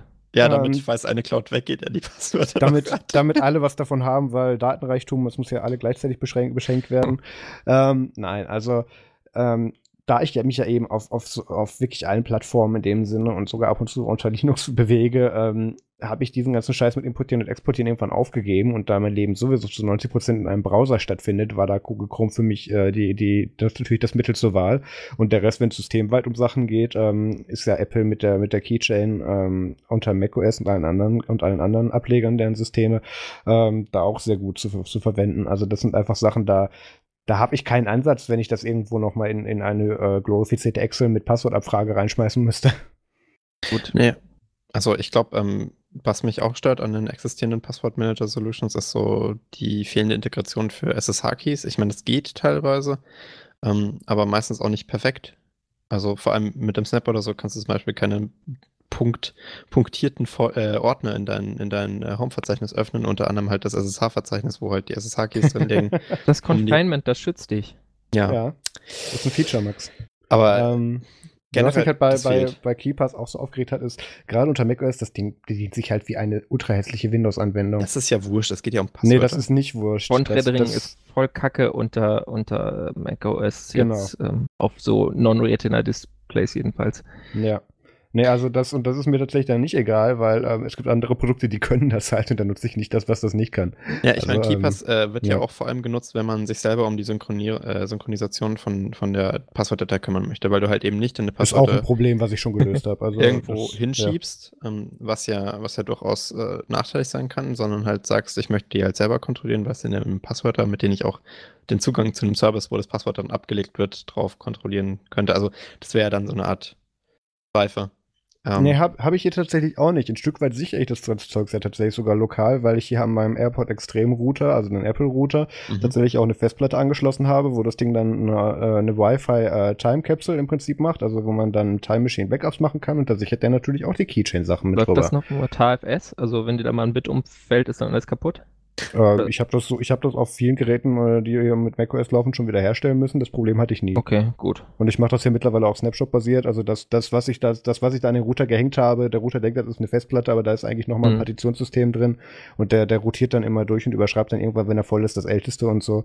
Also da habe ich auch genug Sachen, wo ich drauf zurückgreifen kann. Also das ist, und ich habe es dann halt ja auch nochmal sowieso im Chrome drin liegen. Dann habe ich es ja auf mindestens einem meiner gefühlt 1700 äh, Apple-Geräten sowieso noch synchronisiert. Also das sind alles Probleme, die ich nicht habe. Also, mein nee, Bruder hat mal seine, seine Keepers, hat, hat auch, nutzt auch Keepers und der hat es tatsächlich mal geschafft, seine, seine Keepers-Datenbank irgendwie zu zerstören. Das, das wollte, halt noch wollte so das besonders Ding, sicher machen. Er hat, hat quasi, musste irgendwie seinen Laptop zur Reparatur einschicken und hat dann äh, auf einem Veracrypt verschlüsselten USB-Stick seine KeyPass-Datenbank gespeichert und dann muss da irgendwas nicht so ganz funktioniert haben mit dem Schreiben und dann hatte er hinter seine Datenbank nicht mehr und dann hatte er Spaß. Also da muss man auch echt aufpassen, dass man da oh nicht das, Paranoia das halt, Level 15 einschaltet, weil ja. dadurch hat man hinter seine Passwörter los, das ist auch nicht geil. Das ist halt noch so ein Ding, was ich an Passwortmanagern sowohl von der Anforderung natürlich verstehe, aber, aber im Umgang absolut grauenhaft finde. Du kannst ja KeyPass, XC, Community, was auch immer, Fork ja hochzüchten bis zum, du kannst es nur auf bestimmten Hosts öffnen, du brauchst ein Masterpasswort, du brauchst eine verschlüsselte Zertifikatsdatei. Benutze ich natürlich im Enterprise-Umfeld genauso. Ähm, das liegt aber auch daran, dass wir uns da eben damit 128-Bit-Schlüsseln rumschlagen, die ich mir dann halt nicht mehr im Kopf merken kann. Ne? Also das ist dann ein anderer Anwendungsfall und beruflich ähm, habe ich da auch nicht den Anspruch, mir das Ganze in, in den Kopf zu klöpfeln, ob, obwohl ich es tatsächlich für die meisten Systeme schon habe, also nicht bei den 128-Bit-Kennwörtern. Jedenfalls, ähm, das ist, das ist noch so eine Sache, dass, das, das will ich mich privat einfach nicht drum kümmern müssen. Das, das soll mein System mit, wenn mein Betriebssystem mitbringen und dann ist Schluss. Und, und ähm, genau diese Lösung benutze ich aktuell. Deswegen, also ich habe auch, ich habe auch nicht den Bedarf nach irgendeinem Passwortmanager, weil ähm, ich habe sie halt alle synchronisiert und greifbar, egal wo ich sie brauche, ohne dass ich da irgendwie ein Hassel mit irgendeinem echten Extraprogramm betreibe. Ja, also was ich noch ganz cool fand, ähm, um diese ganze Synchronisation zu umgehen, ist äh, so ein neues Konzept, Passwörter zu generieren aufgrund von, ähm, äh, von, von, von der Eingabe, die man macht. Also man, man generiert das Passwort on the fly aufgrund von einem Masterpasswort, das mhm. man halt äh, weiß. Also das heißt, man merkt sich ein Passwort wie beim normalen Passwortmanager. Ähm, aber dann muss man sich äh, ansonsten eigentlich nur noch merken, auf welcher Webseite dieses Passwort war und daraus generiert sich dann der, äh, der, der Accountname und Passwort. Ähm, und das ist äh, ziemlich cool. Da gibt es mittlerweile auch mehrere Apps für, die das so implementieren. Das ist ein Algorithmus halt im Endeffekt, der daraus, äh, der halt immer äh, dasselbe generiert aus deinem ähm, geheimen Passwort und dem ähm, und dem, dem, dem, dem jeweils dann anderen Passwort.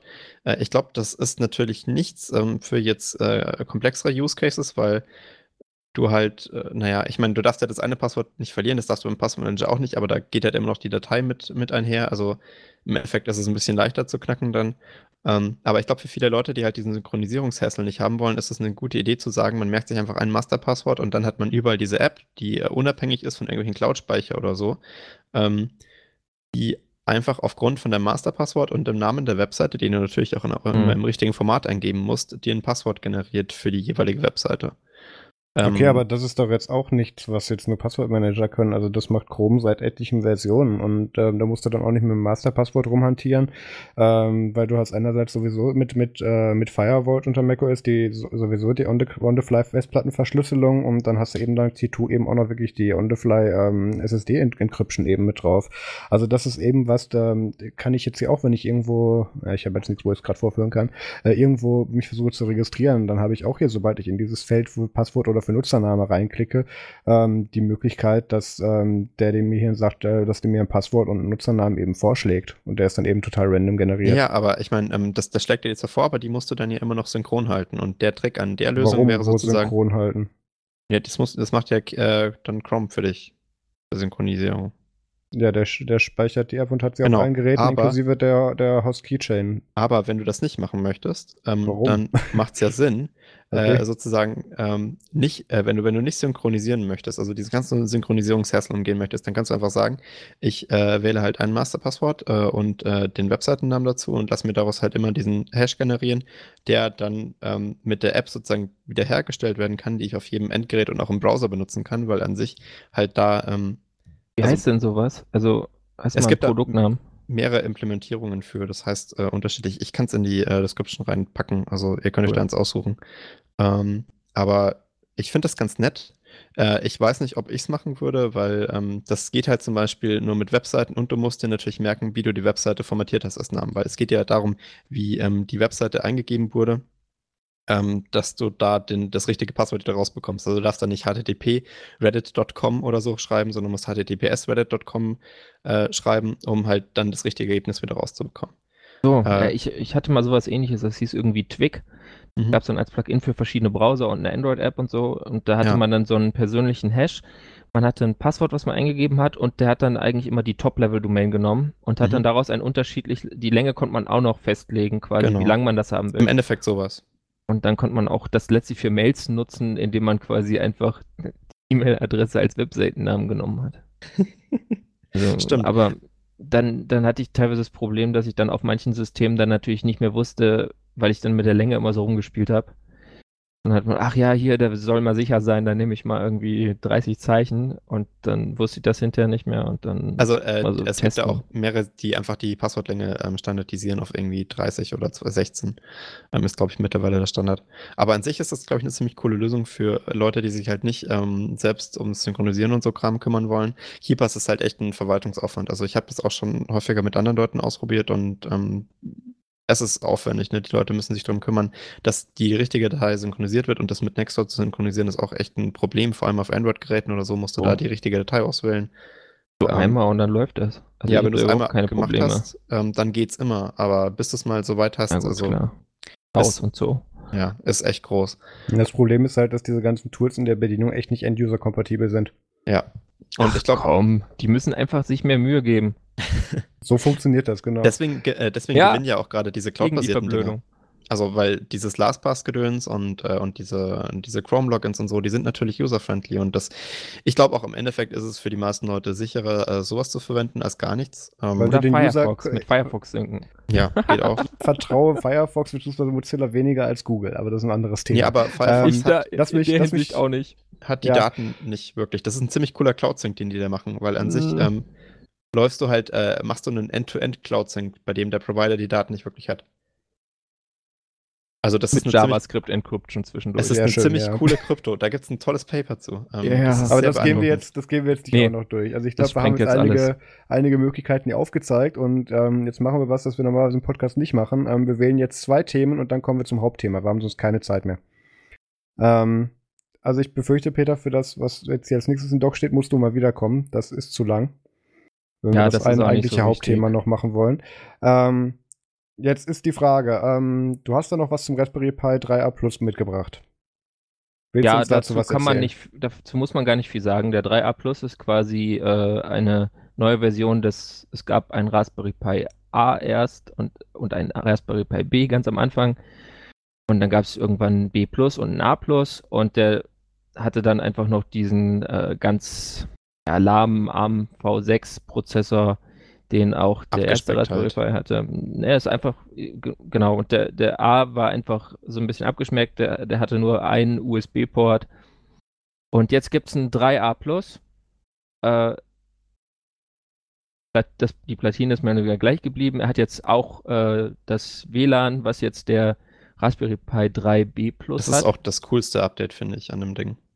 Und es hat den, den gleichen Prozessor. Ja. Äh, hat aber nur 512 Megabyte äh, RAM. Also der ist halbiert.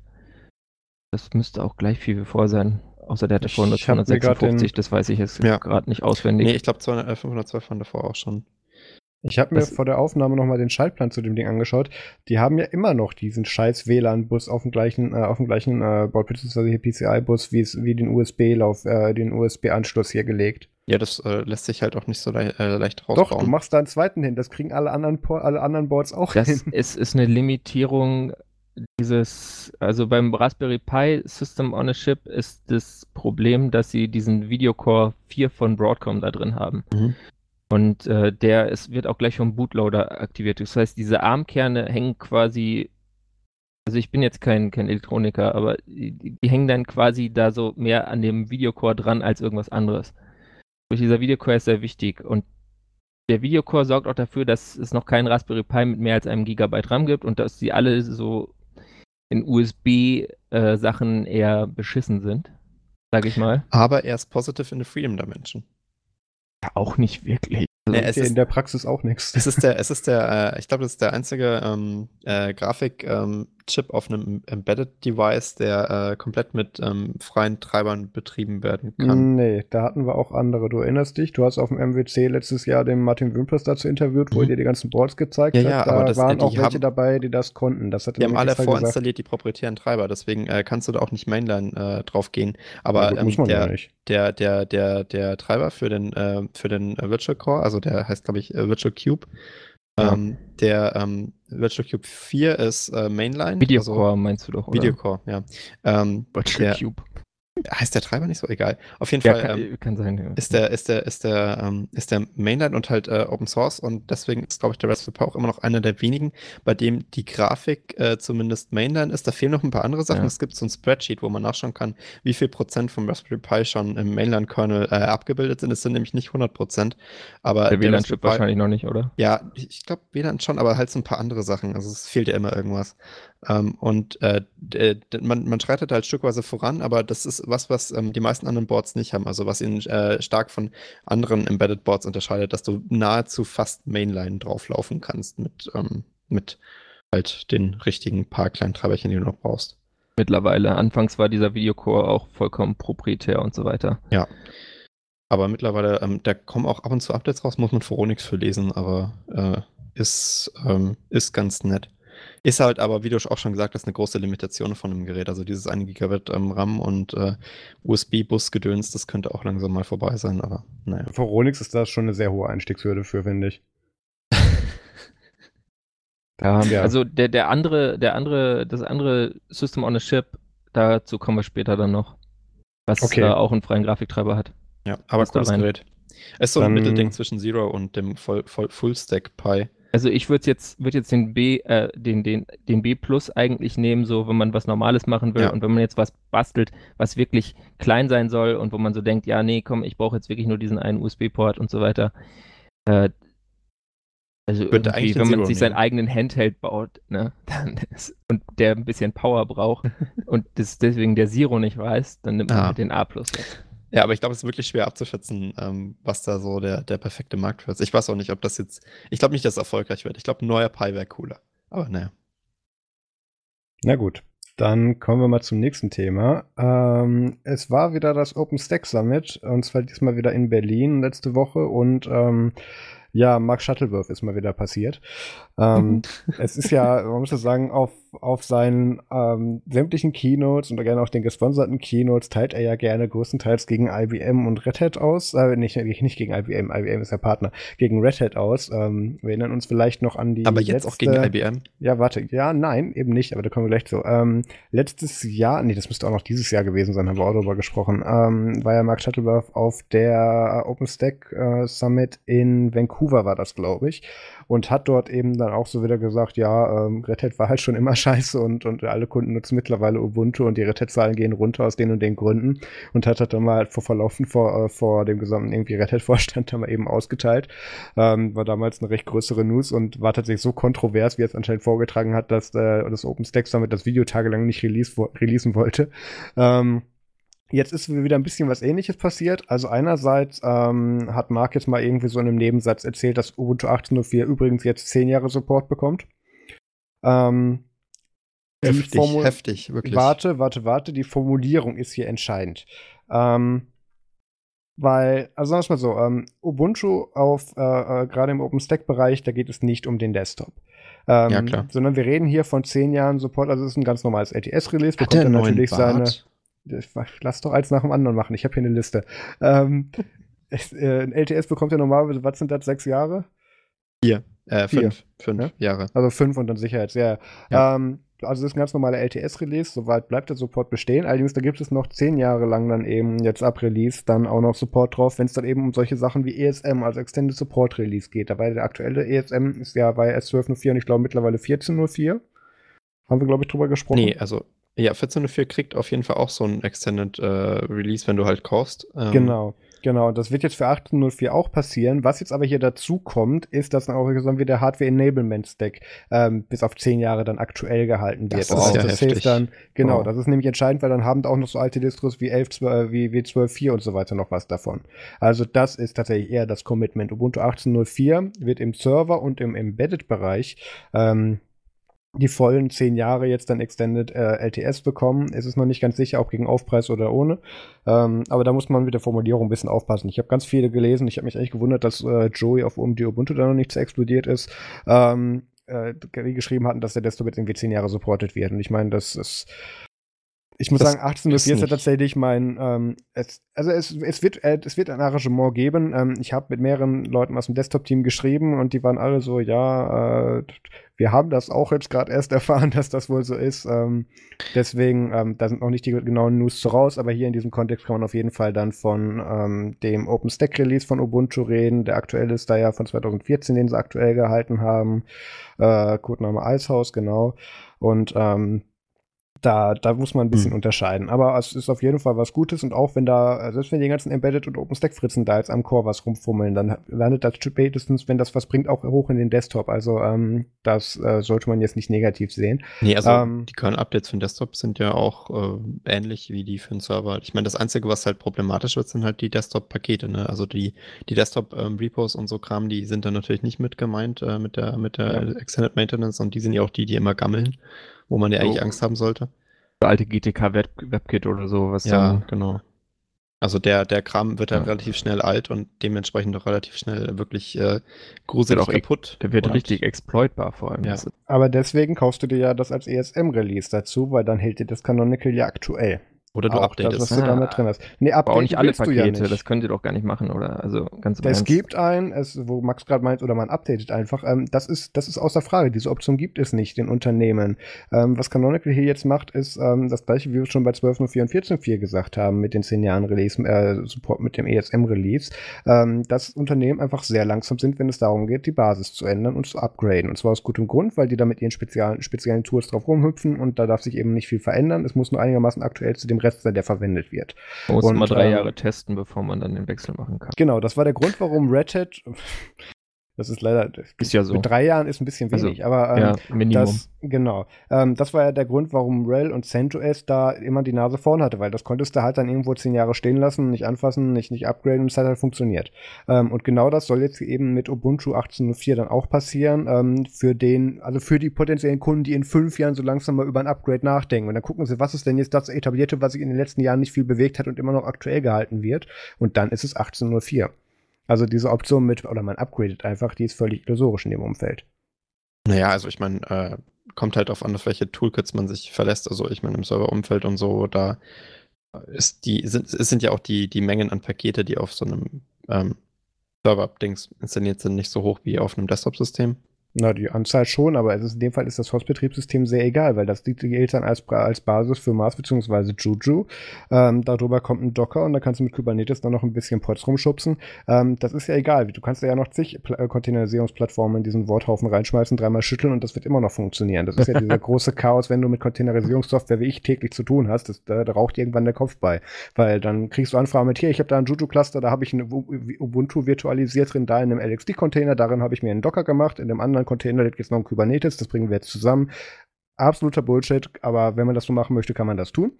Ähm, geht aber auch natürlich drei Ecken weniger kompliziert. Jedenfalls hier der Punkt ist, es geht darum, dass du eine stabile Basis hast, die sich nicht bewegt. Ich bin bei zig Kunden äh, im Einsatz gewesen, die da irgendein 13 Jahre altes SUSE als Mail-Server verwenden, weil hat ja immer funktioniert. Ähm, und, und vor allem seit 13 Jahren nicht aktualisiert. Das ist dann, ähm, da guckt man so und hat schon Angst, sich einzuloggen, weil da könnte ja der, der, der, äh, der Username-Prozess umfallen. Ähm, ja, das ist, das sind so Sachen, ähm, hier, wir reden hier nicht von Desktop, wir reden hier nicht von hochfrequentierten ja. Anwendungen mit Usern, wir reden hier von Basisapplikationen im Enterprise-Bereich. Und genau daran hat sich jetzt natürlich hier auch Mark Shuttleworth in seiner Keynote gerichtet. Und da denke ich, macht das auch Sinn. Natürlich, wenn wir das bestimmen könnten, würden wir sagen, ey, liebe Enterprises, updatet eure scheiß Software, damit die überall kompatibel ist, aber so funktioniert die Welt nicht. Ja, ich meine, äh, es ändert sich ja auch noch relativ viel, auch mit modernen Ubuntu-Versionen. Das ist ja nicht so, als wäre da mal, äh, wäre man da irgendwie mal über einem Hügel. Also wenn man sagt, so jetzt System, die ist drin, das heißt, so viel Änderungen passiert jetzt auch nicht mehr in den nächsten zehn Jahren, aber das ist ja immer illusionorisch. illusionorisch. Ja, man muss jetzt vor allem sehen, Ubuntu 18.04 wird nicht jetzt für Unternehmen interessant. Ubuntu 18.04 wird interessant, wenn das nicht mehr im LTS-Kernel drin ist, aber sich Unternehmen bereits so, so einem Jahr davor darauf äh, äh, äh, konzentriert haben, beziehungsweise als Basis verwenden und sich dann den Support dazu kaufen. Ja. Das, da geht es gar nicht jetzt, jetzt um die Nutzung. Aber schön. Ähm, kann man von profitieren. Dann noch zwei, drei Worte, weswegen ich vorhin bei, bei IBM so rausgeflogen bin. Ähm, es ist so natürlich, dass Mark Shuttleworth auch natürlich gesagt hat, ähm, äh, dass er das verstehen kann, dass IBM da jetzt ähm, Red Hat gekauft hat, wenn die jetzt dann wirklich dann im Bereich, äh, worauf, worauf haben sie sich festgelegt? Ich vergesse es jedes Mal. Äh, Hybrid Cloud wahrscheinlich wieder. Ja. ja. Ich finde ich find gerade die Menschen im Text nicht. Egal. Ja, Cloud war es. Und ähm, es ist, das hat, das hat Wimpress im, im letzten Ubuntu-Podcast auch sehr schön formuliert. Natürlich hat Mark Shuttleworth dazu eine Aussage zu machen und da sonst Naki Blogpost abzuliefern, wenn einer von den Canonical-Partnern plötzlich eine konkurrierende Distro kauft. Ähm, hat aber im gleichen Zuge auch gesagt, ähm, Canonical, also er sieht, da, er sieht da kein großes Risiko, dass Canonical in nächster Zeit gekauft wird. Ähm, äh, weil er dafür keine logischen Gründe sieht, das bis zu einem bestimmten äh, ähm, Betrag abzugeben. Ähm, allerdings, wenn ihm jemand genug Geld dafür bieten würde und er das dann wirklich auch so weit rechtfertigen kann, dass durch diesen immensen Geldbetrag, der dann natürlich dann hier ähm, mindestens doppelt so viel, wenn nicht dreifach so viel, wie das jetzt hier die Akquisition von, von IBM bei Red Hat war. Ähm, wenn ihm jemand so einen Betrag anbieten würde und er sagen könnte, da hätte dann haben dann auch alle oben drüber was davon und da kann man dann auch was äh, mitreißen, beziehungsweise hat das andere Vorteile für die gesamte Produktpalette, dann wäre das ein Grund zu verkaufen, beziehungsweise dann wäre das ein, ein Grund, weswegen er das in Erwägung ziehen würde. Also ähm, das muss man sich ein bisschen weniger illusorisch vorstellen, denn man verdient damit sein Geld und wenn ihn das Produkt weiterbringt, dann ähm, wird er das natürlich auch aus der Hand geben. Was ich glaube, was wir hier gerade total verpassen, ist eigentlich das wirklich wichtige Thema. Und das ist nämlich, dass sich Mark Shuttleworths Haare von seinem Kopf in seinen Bart bewegt hat ah. innerhalb der letzten fünf Jahre. Ist das jemandem aufgefallen? Das sind nicht die letzten fünf Jahre. Ähm, ich kann aber dem, ich kann dir die Story dazu erzählen. Das ich nennt hab, sich hab, Altern. Nein, das auch nicht. Wie Walter White in, in, Breaking Bad. Weißt du, der hatte am Anfang auch noch Ach, Haare stimmt, auf dem Kopf ja. und dann wurde es ein Vollbart. Nein, das ist der seltsame Fall des Benjamin Buttons. Nein, was bei Mark Shuttleworth passiert ist, ähm, das habe ich mit vielen Cakes Canonicals und Canonical-Mitarbeitern auch schon mal besprochen. Ähm, wenn Mark sich irgendein Projektmilestone vornimmt, dann rasiert er sich auch nicht den Bart ab, bis das fertig ist. Ähm, und du wirst dich erinnern, Max, als wir ihn auf dem MWC interviewt haben ja. und mit ihm gesprochen haben, ähm, war da nur so ein Ansatz von einem Bart da. Und das war kurz nachdem dieser äh, Cisco Ubuntu Core Snap Deal ähm, über die Bühne gegangen ist. Ja. Davor hatte er sich auch den Bart wachsen lassen. Es, es, oh. Man sieht immer so an der Länge seines Barts, wo gerade die Milestones sind. Aber das ähm, äh, musste ja im Verhältnis sehen zu seinem Haar, also Kopfhaar, Haupthaar, ähm, das sich ja jetzt komplett... Er rasiert, er rasiert sich den Schädel, ja. Also er, er wollte, schaut euch mal Bilder an von Mark vor, vor zehn Jahren. Das ist eine komplett andere Person. Also es gibt ein, es gibt ein sehr schönes Foto, auch glaube ich auf Wikipedia zu seiner hier Here Be Dragons, äh, seiner äh, äh Risco, Adven Risco Adventure, genau, äh, Risco Capital ähm, Agentur, die er da hat oder Gesellschaft, ähm, wo er in der Canonical One in seinem Privatjet sitzt und ähm, da, da sitzt dann so ein dynamischer Ende 40er oder oder Anfang 40er mit ähm, mit äh, schütterem Haar. Ähm, das, da musste ich auch zweimal hingucken. Ach, das ist Mark. Ja, ja. Nee, nee. Ähm, seit seit zehn Jahren rasiert er sich ja den Schädel. Können wir jetzt bitte von von den äh, völlig wichtigen Sachen hier mit Gossip äh, zu einem anderen Thema kommen. Nicht der Frisuren-Podcast. Nee, nicht ganz. Also wir können auch gerne weiter. Ich wollte gerade sagen, Max, du bist da ein Experte drin. Ja, Dein, absolut. Ähm, ich war auch vor kurzem beim Friseur. Ja, wurde, wurde, dir das Opossum bzw. die, ähm, die Bob Ross Frisur wieder entfernt und das ja, ist wieder ganz leider. kurz? Oder? Das äh, oh. richtig, ja. Aber jetzt wird es doch gerade erst kalt. Das muss man alle paar halbe Jahre machen. Ne? Ich meine, ich dachte, vielleicht äh, spüre ich dann auch die Kälte mal ein bisschen mehr, damit ich den Klimawandel ernst nehme. Aber ich weiß nicht, ob das so funktioniert hat. Okay, ähm, Bullshit. Weiter geht's. Äh, Peter, du hast uns was zu Purism mitgebracht. Wir müssen jetzt so langsam die Kurve kriegen. Uh, Smartphones ja. mit Linux, gutes Thema, gefällt mir. Genau. Und zwar nicht nur Linux auf Smartphones, also nicht so ein Android, sondern ein richtiges Linux auf Smartphones. Also du nimmst da jetzt ja drei Kilometer Anlauf für, für das, worüber du eigentlich ja, sprechen willst. Und nicht ne? dafür, dafür muss ich viel Anlauf nehmen. Und zwar ja, ist es so, dieses mit den Smartphones und Linux, da habe ich einfach so eine persönliche Geschichte damit zu verbinden. Weil Deine ich, Mutter äh, hat es auch schon benutzt und dein Vater und dein Großvater und. Was den nee, einfach erzählen. nur ich selbst. Also ich, ich, ich habe da, meine, meine Familie ist nicht so nerdig. Da muss ich immer noch den Support Wird machen. Das seit ist, Generationen ja. in der Familie runtergereicht, ja, das Linux auf genau. Smartphones. Genau. Da, da, ja. Nee, also es, es fängt halt alles, äh, also Smartphones waren ja anfangs, äh, vorm iPhone waren das ja quasi so PDAs, die dann halt mal so einen Mobilfunkchip drin hatten, damit da ein bisschen Daten drüber äh, flossen oder man einfach mal äh, nicht zwei Geräte mit sich rumschleppen musste. Damit man cool sein konnte und sagen konnte, ich habe hier noch ein Meeting. Hey, genau, ja, für, für, den für, für die Agenda ich und muss, so. Ich muss kurz meinen Motorola Traveler vom Gürtel schnallen. ich kenne ja viele, die das noch am Gürtel haben. Das ist großartig. Ja, sehr also, cool. Und also da gab es halt einerseits diese PDAs. Zum Beispiel gab es einen Sharpsaurus 2002. Das war so das erste, naja, Massenmarkt kann man auch nicht sagen, weil also es waren halt irgendwie so ein paar Businesshandeln und irgendwelche Nerds, die dann. Leute und der eine, der das Foto davon gemacht hat, ja. Ja, genau. Und der kam auch schon so mit Linux auf den Markt. Äh, bei anderen Geräten haben dann die Leute irgendwie sich gedacht, ja, das Windows CE ist ja ganz nett, aber ich will da jetzt mal ein Linux booten gab dann so Desktop-Projekte dafür, zum Beispiel das GP, das die Palmtop Environment, was wieder so ein blödes rekursives Akronym ist. Ah, okay. Oder das Open Palmtop Environment. Äh, OP also ist GPI auch eine sehr schöne Abkürzung. war mit GTK, mhm. dann später GTK 2 und OP war äh, dann Qt-based. Das heißt, man hat auf diesem PDA äh, GTK-Apps ausgeführt. Ja, so da gab es zum Beispiel so ein, das habe ich auch selbst dann später mal genutzt, auf so einem HTC-Gerät gab es so ein Abi-Word für Abi-Word, vielleicht dieses Programm, was, glaube ich, nicht mehr wirklich entwickelt wird. Der Klon man so, von, äh, von, von LibreOffice in klein. Es ist halt nur ein Word-Klon. Oh, das sah ja damals schon scheiße aus. Ich sehe es gerade vor mir. Immer. Meinst du Abi-Word, oder? Ja.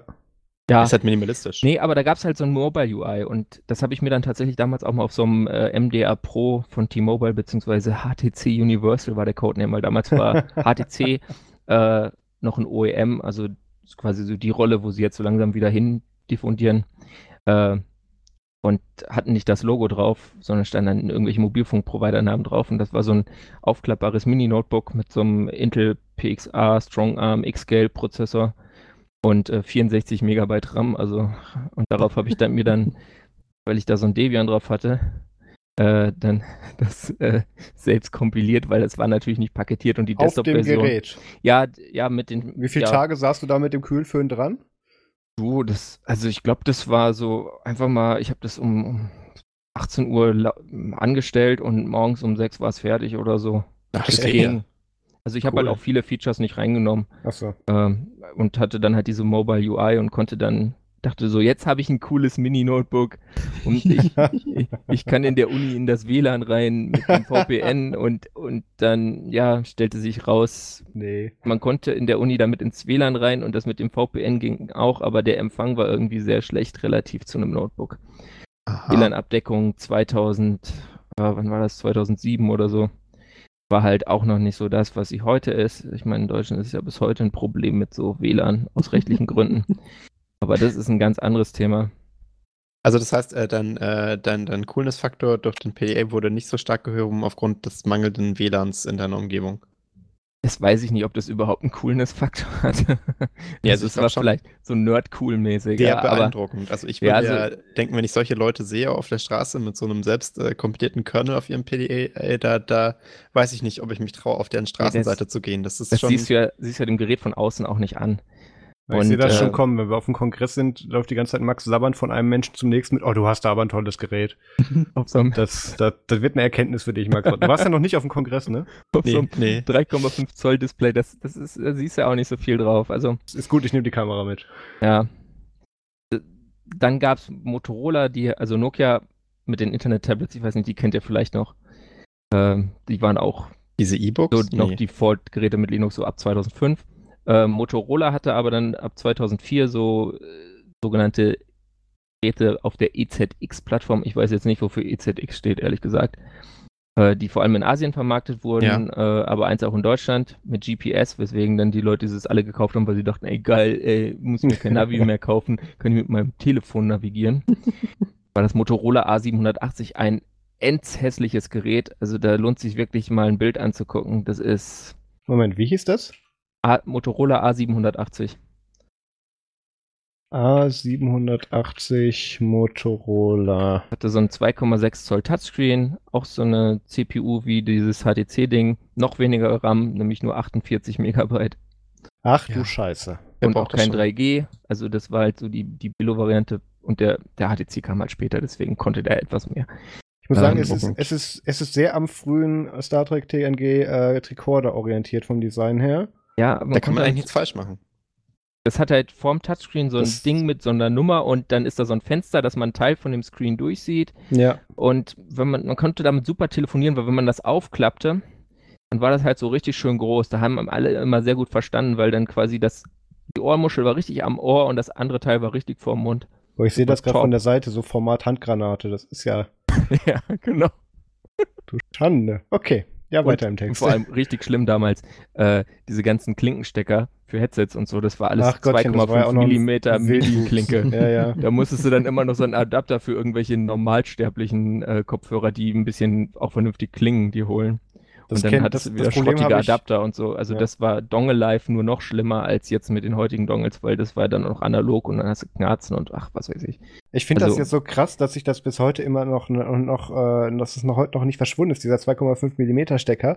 Ähm, weil ich habe hier tatsächlich für unsere äh, Funkstrecken-Headset-Mikrofone für Live-Formate, die wir verwenden, habe ich ja mhm. tatsächlich, mhm. habe ich die hier immer noch. Und ich habe hier, ich habe, glaube ich, so eine Konstruktion aus drei Kabeln und so ein bisschen was selber zusammengelötet ist, damit das überhaupt funktioniert. Das ist ganz schrecklich. Das, das nimmt auch heutzutage von der, von der Gruppierung der, der Klinkenanschlüsse nimmt das auch kein Funkempfänger mehr. ja, die Technik. Also ich meine, weißt du, wenn da einer mal einer so einen Stecker entwickelt, dann ist er nicht tot zu kriegen. Das ist so wie mit diesen äh, Mini-USB. Das ist schon dieses nicht Micro-USB, ja. sondern ja, dieses etwas größere, hässliche. Das ist ja auch nicht tot zu kriegen. Da findest du ja auch immer noch wieder irgendwie, kaufst dir so ein neues, ganz billiges Bluetooth-Headset und dann hat das diesen alten Idiotenstecker. Ja. Und du denkst so, Mensch, konnte der jetzt, kann jetzt nicht 2005 mal endlich vorbeigehen. Aber nein, äh, da, da, hat dann noch irgendjemand welche und die sind dann 3 Cent billiger und dann wird das eingebaut. Decker musste sind weg, eigentlich genau. das Ding, um dem es in diesem XD-KCD-Comic wirklich geht. Weil ich meine, Standards im Internet, das, ist, das kannst du ja alles mit Software irgendwie kompatibel machen, aber versuch mal einen, einen Stecker mit, mit Software kompatibel zu machen. Das, das kriegst du einfach nicht hin. Das ist eigentlich ein viel größeres Problem und darüber redet keiner. Decker sind das eigentliche Problem. Internet. Ja. Wollte es nochmal gesagt haben. Ja. Hallo und herzlich willkommen zum Ubuntu Fun Podcast, ja. Wo wir über Stecker reden und genau. alte, alte Technologie, die keinen interessiert, außer mir. ähm, äh, jedenfalls gab es dann für diese Geräte mit dieser EZX-Plattform, also Linux 2.4, irgendwie so eine proprietäre Oberfläche auf Qt-Basis, Monta Vista, bla bla Linux. Also so wie Selfish heute. Mm, du hattest kein SDK, du konntest, also es ist schlimmer als Selfish, ne? kein, kein SDK, ähm, okay. Qt Frame Buffer, es gab Leute, die haben dann da was, haben, haben sich so ein, selber so ein SDK zusammengehackt, dann gab es so ein paar kleine, simple Apps, aber das war jetzt nie so richtig toll. J2ME, also Java Mobile Applets waren dann so die offizielle App-Plattform, sprich man hat dann da mit dem Opera Mini drauf gesurft. Großartig, auf diesen 2,6 Zoll äh, Bildschirm und dann immer mit diesem kleinen Stylus, der so im Gerät steckte, mhm. sich dann da von Menüpunkt zu Menüpunkt gehangelt auf dem resistiven Touchscreen. Und es fühlte sich an wie Zukunft, weil, hey, man hatte ein Touchscreen immerhin. Und ja, man konnte es in der Hand halten, ne? Die meisten Leute hatten ja noch diese, diese Dinger mit T9 oder so. Von daher war das schon irgendwie cool, aber es war halt extrem nerdy und es ist vollkommen klar, warum das iPhone diesen ganzen Scheiß einfach mal sowas von verdrängt hat. Und ja. warum, warum dann das der dominierende Formfaktor wurde. Ja. Da muss man auch nicht lang rätseln. Und jedenfalls für diese Motorola-Dinger gab es dann ein OpenEZX-Project. Äh, ja, genau. WLAN hatten die Teile auch nicht, außer ein Gerät. Und ja, das hast du natürlich. Das hatte ich damals auch, ja. Das habe ich dann irgendwann mal verschenkt. Das war so ein Klapp-Handy, das hatte auch kein Touchscreen. Es ist eine Gerät. Ein Klapp-Handy mit WLAN. Ja. und das Dinge. hatte WLAN nur für so Provider, also irgendwie so, war dann in Frankreich von France Telekom oder so und von British Telecom UK verkauft worden und konnte dann über irgendeinen so äh, exotischen äh, Voice-over-IP-Standard äh, konnte man dann über das WLAN Telefonate machen, aber nicht damit surfen. Nicht dein Ernst. Etwas später kam dann, oh kam dann für so einen äh, französischen Mobile Network Operator Mobile Virtual Network, also so ein MVNO, kam dann eine Vari Software-Variante raus und da konnte man über das WLAN surfen und dann habe ich mir quasi auf das Ding, was ich mir so auf Verdacht gekauft hatte, weil ich mir, ich konnte mir das halt vorher auch nicht vorstellen. Was, das hat WLAN und man kann darüber nicht surfen, das gibt's doch gar nicht. Ne? Wer, wer baut denn so eine Scheiße? Aber war dann so. und dann habe ich mir da quasi mit irgendwie so einem, mit so Windows-Tools in Wein und so diese, da waren so GramFS, GramFS, äh, waren diese Partitionen auf dem wenigen Speicher in dem Ding drin, äh, irgendwie komprimiert. Und dann habe ich quasi das so dann irgendwie umgepackt, dass ich dann diese Software da drauf flashen konnte, obwohl das eigentlich nicht Wie gegangen cool. wäre. Ich habe dann mit so Motorola-Tools dann diese andere proprietäre Motorola-Software darauf geflasht, damit ich dann bei meinen Geräten das WLAN nutzen konnte, statt der Telefoniefunktion, die ich hätte eh nicht nutzen können. Also das im Endeffekt ähm, das, ähm, äh, das OS von einem ähm, anderen äh, Service Provider, der halt dieses äh, Surfen ermöglicht hat, draufgetan. Genau. Und das hat funktioniert dann auch mit den anderen Service Providern. Also, ja. also WLAN halt. Ja. Was ja, WLAN angeschaltet hat. Ja, da gab es ja dann so ganz viele, so, das war halt immer alles so ein bisschen so Rares und du wusstest dann so ein Windows XP-Rechner und dann gab es ein Forum, das hieß motorolafans.com, da gab es die ganze Scheiße und irgendwelche Terminal-Emulator, den da jemand gebaut hatte. Die an mir so. vorbeigegangen ist. Ja, da, da war, war schon viel Lustiges. Und dann gab es halt noch diese Leute, die sagten, hey, wir wollen da aber ein Mainline-Kernel drauf haben. das war das OpenEZX. Äh, Projekt unter anderem um äh, Harald Welte, den man auch von diversen äh, Congress Talks kennt vielleicht, mhm. Ähm, der auch bis heute hin und wieder mal was mit Mobilfunk macht. Und die haben das dann versucht, aber also da fehlte dann natürlich auch noch das ganze Userland, da hat auch keiner dran entwickelt, da ging es nur um Kernel bei dem Projekt und ich weiß nicht, ob da jemand mal ein lauf, laufendes Telefon hatte. Ja, die haben dann einen Treiber nach dem anderen und und dann kam, weißt du, mussten wir ja auch dann doch weiter pflegen und dann ist auch, glaube ich, einige Sachen in der Mainline gelandet, aber was Benutzbares wurde daraus dann nie. Hm. Was unter anderem daran lag, dass einerseits gab es diese HTC-PDAs, die halt dann einfach mehr konnten und so vom wir hatten halt dann auch mal ein 3,5 Zoll Touchscreen oder ein 3 Zoll Touchscreen und nicht so ein 2,6 Zoll Dings, dem man halt nicht wirklich viel machen konnte. Und vor allem lag es aber daran, dass dann OpenMoko kam. Da ist dann unter anderem auch Harald Welte hingewechselt. Ah. Das war eine Tochter von einer Firma, die es, glaube ich, noch gibt in Taiwan. First International Computer, FIC, ja, nicht FIC sagen. ähm, und die, die, haben dann äh, ab 2007 das Neo 1973, auch so ein nerdiger Name, der sich darauf bezog, dass irgendwie 1973 die erste Mobilfunk-Call ever gemacht worden war. Das ist schon echt nerdy. Und dann etwas später eine verbesserte Revision davon, das Neo Freerunner äh, gemacht. Und das waren halt dann so Geräte, da hattest du dann so einen äh, Samsung-Chip drin, der irgendwie besonders viele offene äh, Dokumente hat, irgendwie S3C24 10 oder so und im Neo Freerunner S3C2442, glaube ich. Habe ich mir jetzt gar nicht nochmal rausgesucht. Ich, das müsste noch auswendig gehen. Ich kann mir zwar meine Passwörter heute nicht mehr merken, aber so, dieser alte, dieser alte Klärschlamm ist noch im Hirn drin. Cool. Und die hatten dann halt so ein 2,8 Zoll Display hatten auch den ganz tollen Klinkenstecker, ja, diesen 2,5 mm Klinkenstecker, den blöden.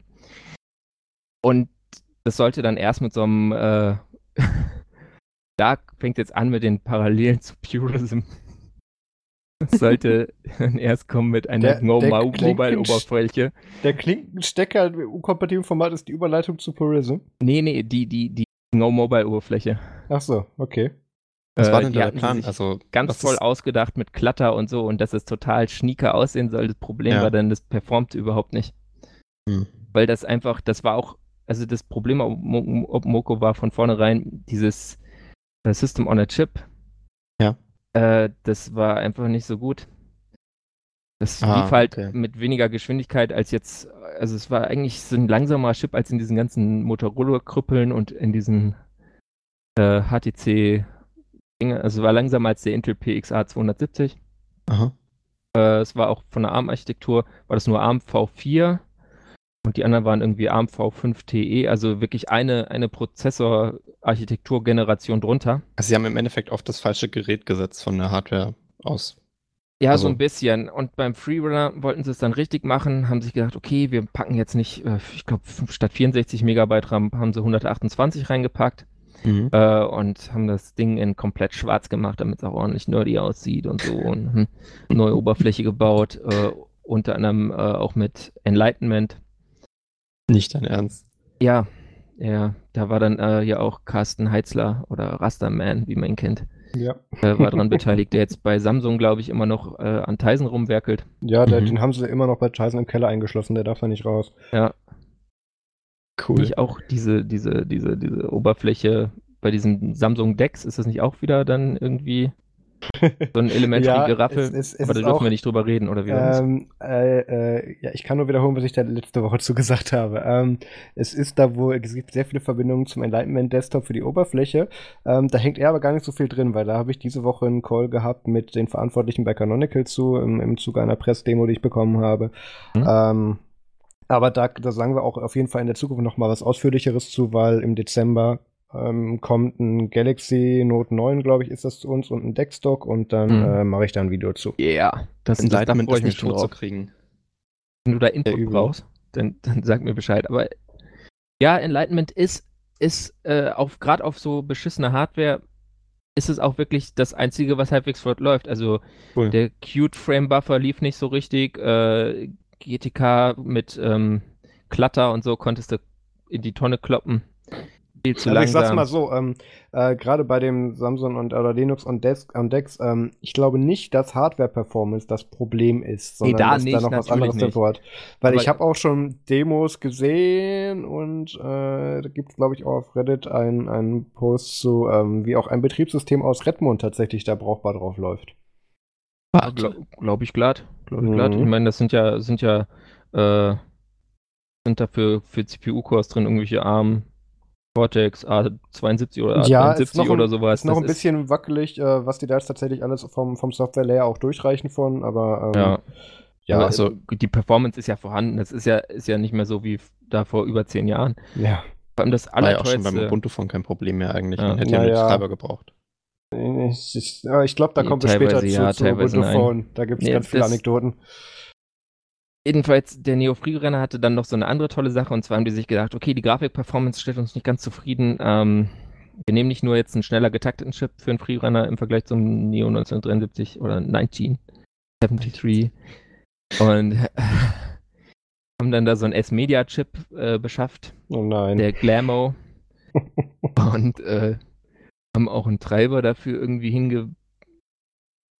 hingebastelt, aber stellte sich dann irgendwie raus, irgendwie hat jemand die Datenblätter nicht so richtig genau mhm. gesehen und äh, das der Freerunner und der Neo 1973 hatten beide für die Zeit extrem hochauflösende Displays. Also die hatten eine VGA-Auflösung auf 2,8 Zoll Diagonale. Mhm. Also ich glaube, die waren so um die 200 irgendwas PPI rum. Also ja, deutlich weniger, aber ja als das erste iPhone. Mhm. Äh, sah echt so gesehen ganz gut aus. Äh, aber das, der Glamour konnte irgendwie dann nur so bis äh, 534 mal 534 Pixel irgendwie vernünftig beschleunigen. Oh Gott. Ja, schade. Das passte dann nicht zu dem verbauten Display. Und deswegen war er dann letztlich. Wurde ist das dann, jetzt die Purism-Überleitung? Wurde er als Media Decelerator verkauft. Oh, wow. und außerdem hatten diese ganzen Geräte verschiedene Hardware-Revisionen und es gab immer so Probleme. Da konntest du dann telefonieren, aber dann hattest du so ein Gebrumme drin. So, so ein oh. bisschen so wie Audio auf dem Raspberry Pi Audioausgang. Äh, und was, also was, was jede Menge Hardware-Bugs. Die haben die Leute dann alle gefixt und so. Und es gibt auch Leute, die dann da noch. Hm? Was fragen? War, war das dann, ähm, ähm, also die, diese Geräte waren ja dann auf dem Markt und äh, die Leute haben dann versucht, ihr Ding noch so am Laufen zu halten, aber ja, was war denn das endgültige Schicksal? Also hat sich das dann, es hat sich offensichtlich nicht durchgesetzt, sonst hätten wir alle Ja, es so kam Gerät. halt, es, das Gerät kam halt, also der Freerunner, der das hauptsächliche Gerät war, vom ersten, da gab es kaum Stückzahlen. Ah, okay. Ähm, Freerunner waren, war, denke ich, auch nur ein paar tausend. Mhm. Ähm, dann kam Android äh, im September 2008 auf den Markt in den USA äh, mit dem T-Mobile G1 bzw. Android, De Android Dev Phone One. Mhm. Und also einfach ein deutlich besseres Produkt, auch wenn man zum G1 sagen kann, also viele fanden den ja total scheiße. Ich habe das Ding geliebt. Äh, aber gut, egal, jedenfalls das Problem war dann, äh, das Geld lief äh, aus. Sie wollten dann noch ein nächstes Gerät machen, GTA 03. Äh, der wurde dann gecancelt. Dann hat OpenMoko stattdessen noch so einen Wiki-Reader gemacht. Das war irgendwie so ein Ding mit so einem transreflektiven Display und da konnte sie offline Wikipedia-Artikel drauflesen. Ich weiß nicht, ob das jemand gekauft hat. Problem war letztlich, es gab halt auch noch kein Crowdfunding. Und ja. dann sind die mehr oder weniger hops gegangen. Dann gab es immer noch so ein gab es natürlich eine Community, die Dinge weiter genutzt hat, aber nach und nach sind natürlich immer mehr Leute auf irgendwelche anderen Plattformen gegangen, weil man da dann halt tatsächlich Software hatte, die man auch gut benutzen konnte. Natürlich nicht so pure Open Source, äh, nicht so eine schöne Trennung mit einem Modem, äh, was ein eigener Chip mh. ist und was dann nicht irgendwie das System übernehmen kann und ja. wo es sogar fürs Modem da drin war ein TI Calypso. Da gab es dann auch irgendwann eine freie Firmware noch für. Cool. Ähm, ist dann aber sicher nicht überall legal, ne? Ja, natürlich nicht, aber ja. Ich meine, das, das, wie viele Leute haben das dann noch genutzt, als die Freifirmware dann fertig war? Also wegen der 20 Hanseln bricht das Mobilfunknetz jetzt auch nicht unbedingt zusammen. Ja. Wage ich mal zu behaupten. Äh, und dann gab es halt noch so Nerds, die haben auch nicht verstanden, dass dieses Industrial Design von dem Ding irgendwie ein bisschen, naja, blöd war, weil der der, dieser 2,8 Zoll Touchscreen, der war auch noch, hatte auch noch so einen höheren Rand drumherum. Mhm. Sprich, man konnte, wenn man das jetzt, selbst wenn man Software drauf hatte, die Fingertouch optimiert war, konnte man natürlich in den ganzen Randbereichen, konnte man nicht richtig hintappen. Oh nein. Ja, aber 2,8 Zoll ist halt auch klein. Ja, das natürlich, das also kaputt kriegen war da schwieriger. Auf jeden Fall auch so ein schönes Plastikgehäuse. Heute würde man das einfach so als, als Wildnis-Phone verkaufen. Ich meine, das haben sie mit dem Wikipedia-Reader ja versucht, aber. ja. ja, also es, äh, das hatte so viele Probleme und es gab dann hier in, in und um München auch so ein, gerade ein paar Nerds, die haben dann noch so ein Board dafür gemacht. Das war das GTA 04. Das hatte dann irgendwie so ein TI OMAP 3 CPU oder ich glaube eigentlich eine Variante für die Industrie, aber ne, also finde ich aber gut, AMV weil 7. sie nennen es GTA 4, das heißt vor allem hier Leute, die irgendwie nach GTA 4 suchen. Ja, GTA 04, weil kaufen es aus Versehen. Ja, das war aber einfach nur die Fortsetzung, weil der, der Neo 1973 war auch GTA 01 als Hardware-Plattform, Neo Freerunner GTA 02, GTA 03 war dann gecancelt von OpenMoko, weil Geld war nicht mehr da. Mhm. Und dann haben die halt gesagt, okay, wir brauchen GTA 04. 3G. Ja, hätte aber funktionieren uns ein können. Möglichst freies Modem. Und dann drucken wir uns 3D-Druckmäßig so ein paar Gehäuse dafür zusammen und dann äh, werden uns das alle aus den, aus den, aus den Händen reißen, weil es so ein tolles Gerät ist. Ist dann haben nicht jetzt passiert. nicht so. Hm. Dann haben die später nochmal äh, Nokia N900 versucht zu äh, remotorisieren mit so einem ähnlichen, mit einer ähnlichen Platine, die dann aber in dem Fall auch wirklich gar nicht mal so viel schneller war, weil mhm. ob die jetzt da hat ja eh schon jedenfalls die gleiche Chip-Generation drin. Daher weiß ich auch nicht, wie viele das gekauft haben, dieses Neo 900. Das habe ich auch nie gesehen. GTA 04 habe ich tatsächlich äh, 2011 in meiner Hand gehalten. Lief auch echt ganz okay. Äh, hatten auch weniger Hardware-Bugs dann als OpenMoko vorher gehabt hatte. Aber das versandete dann einfach so.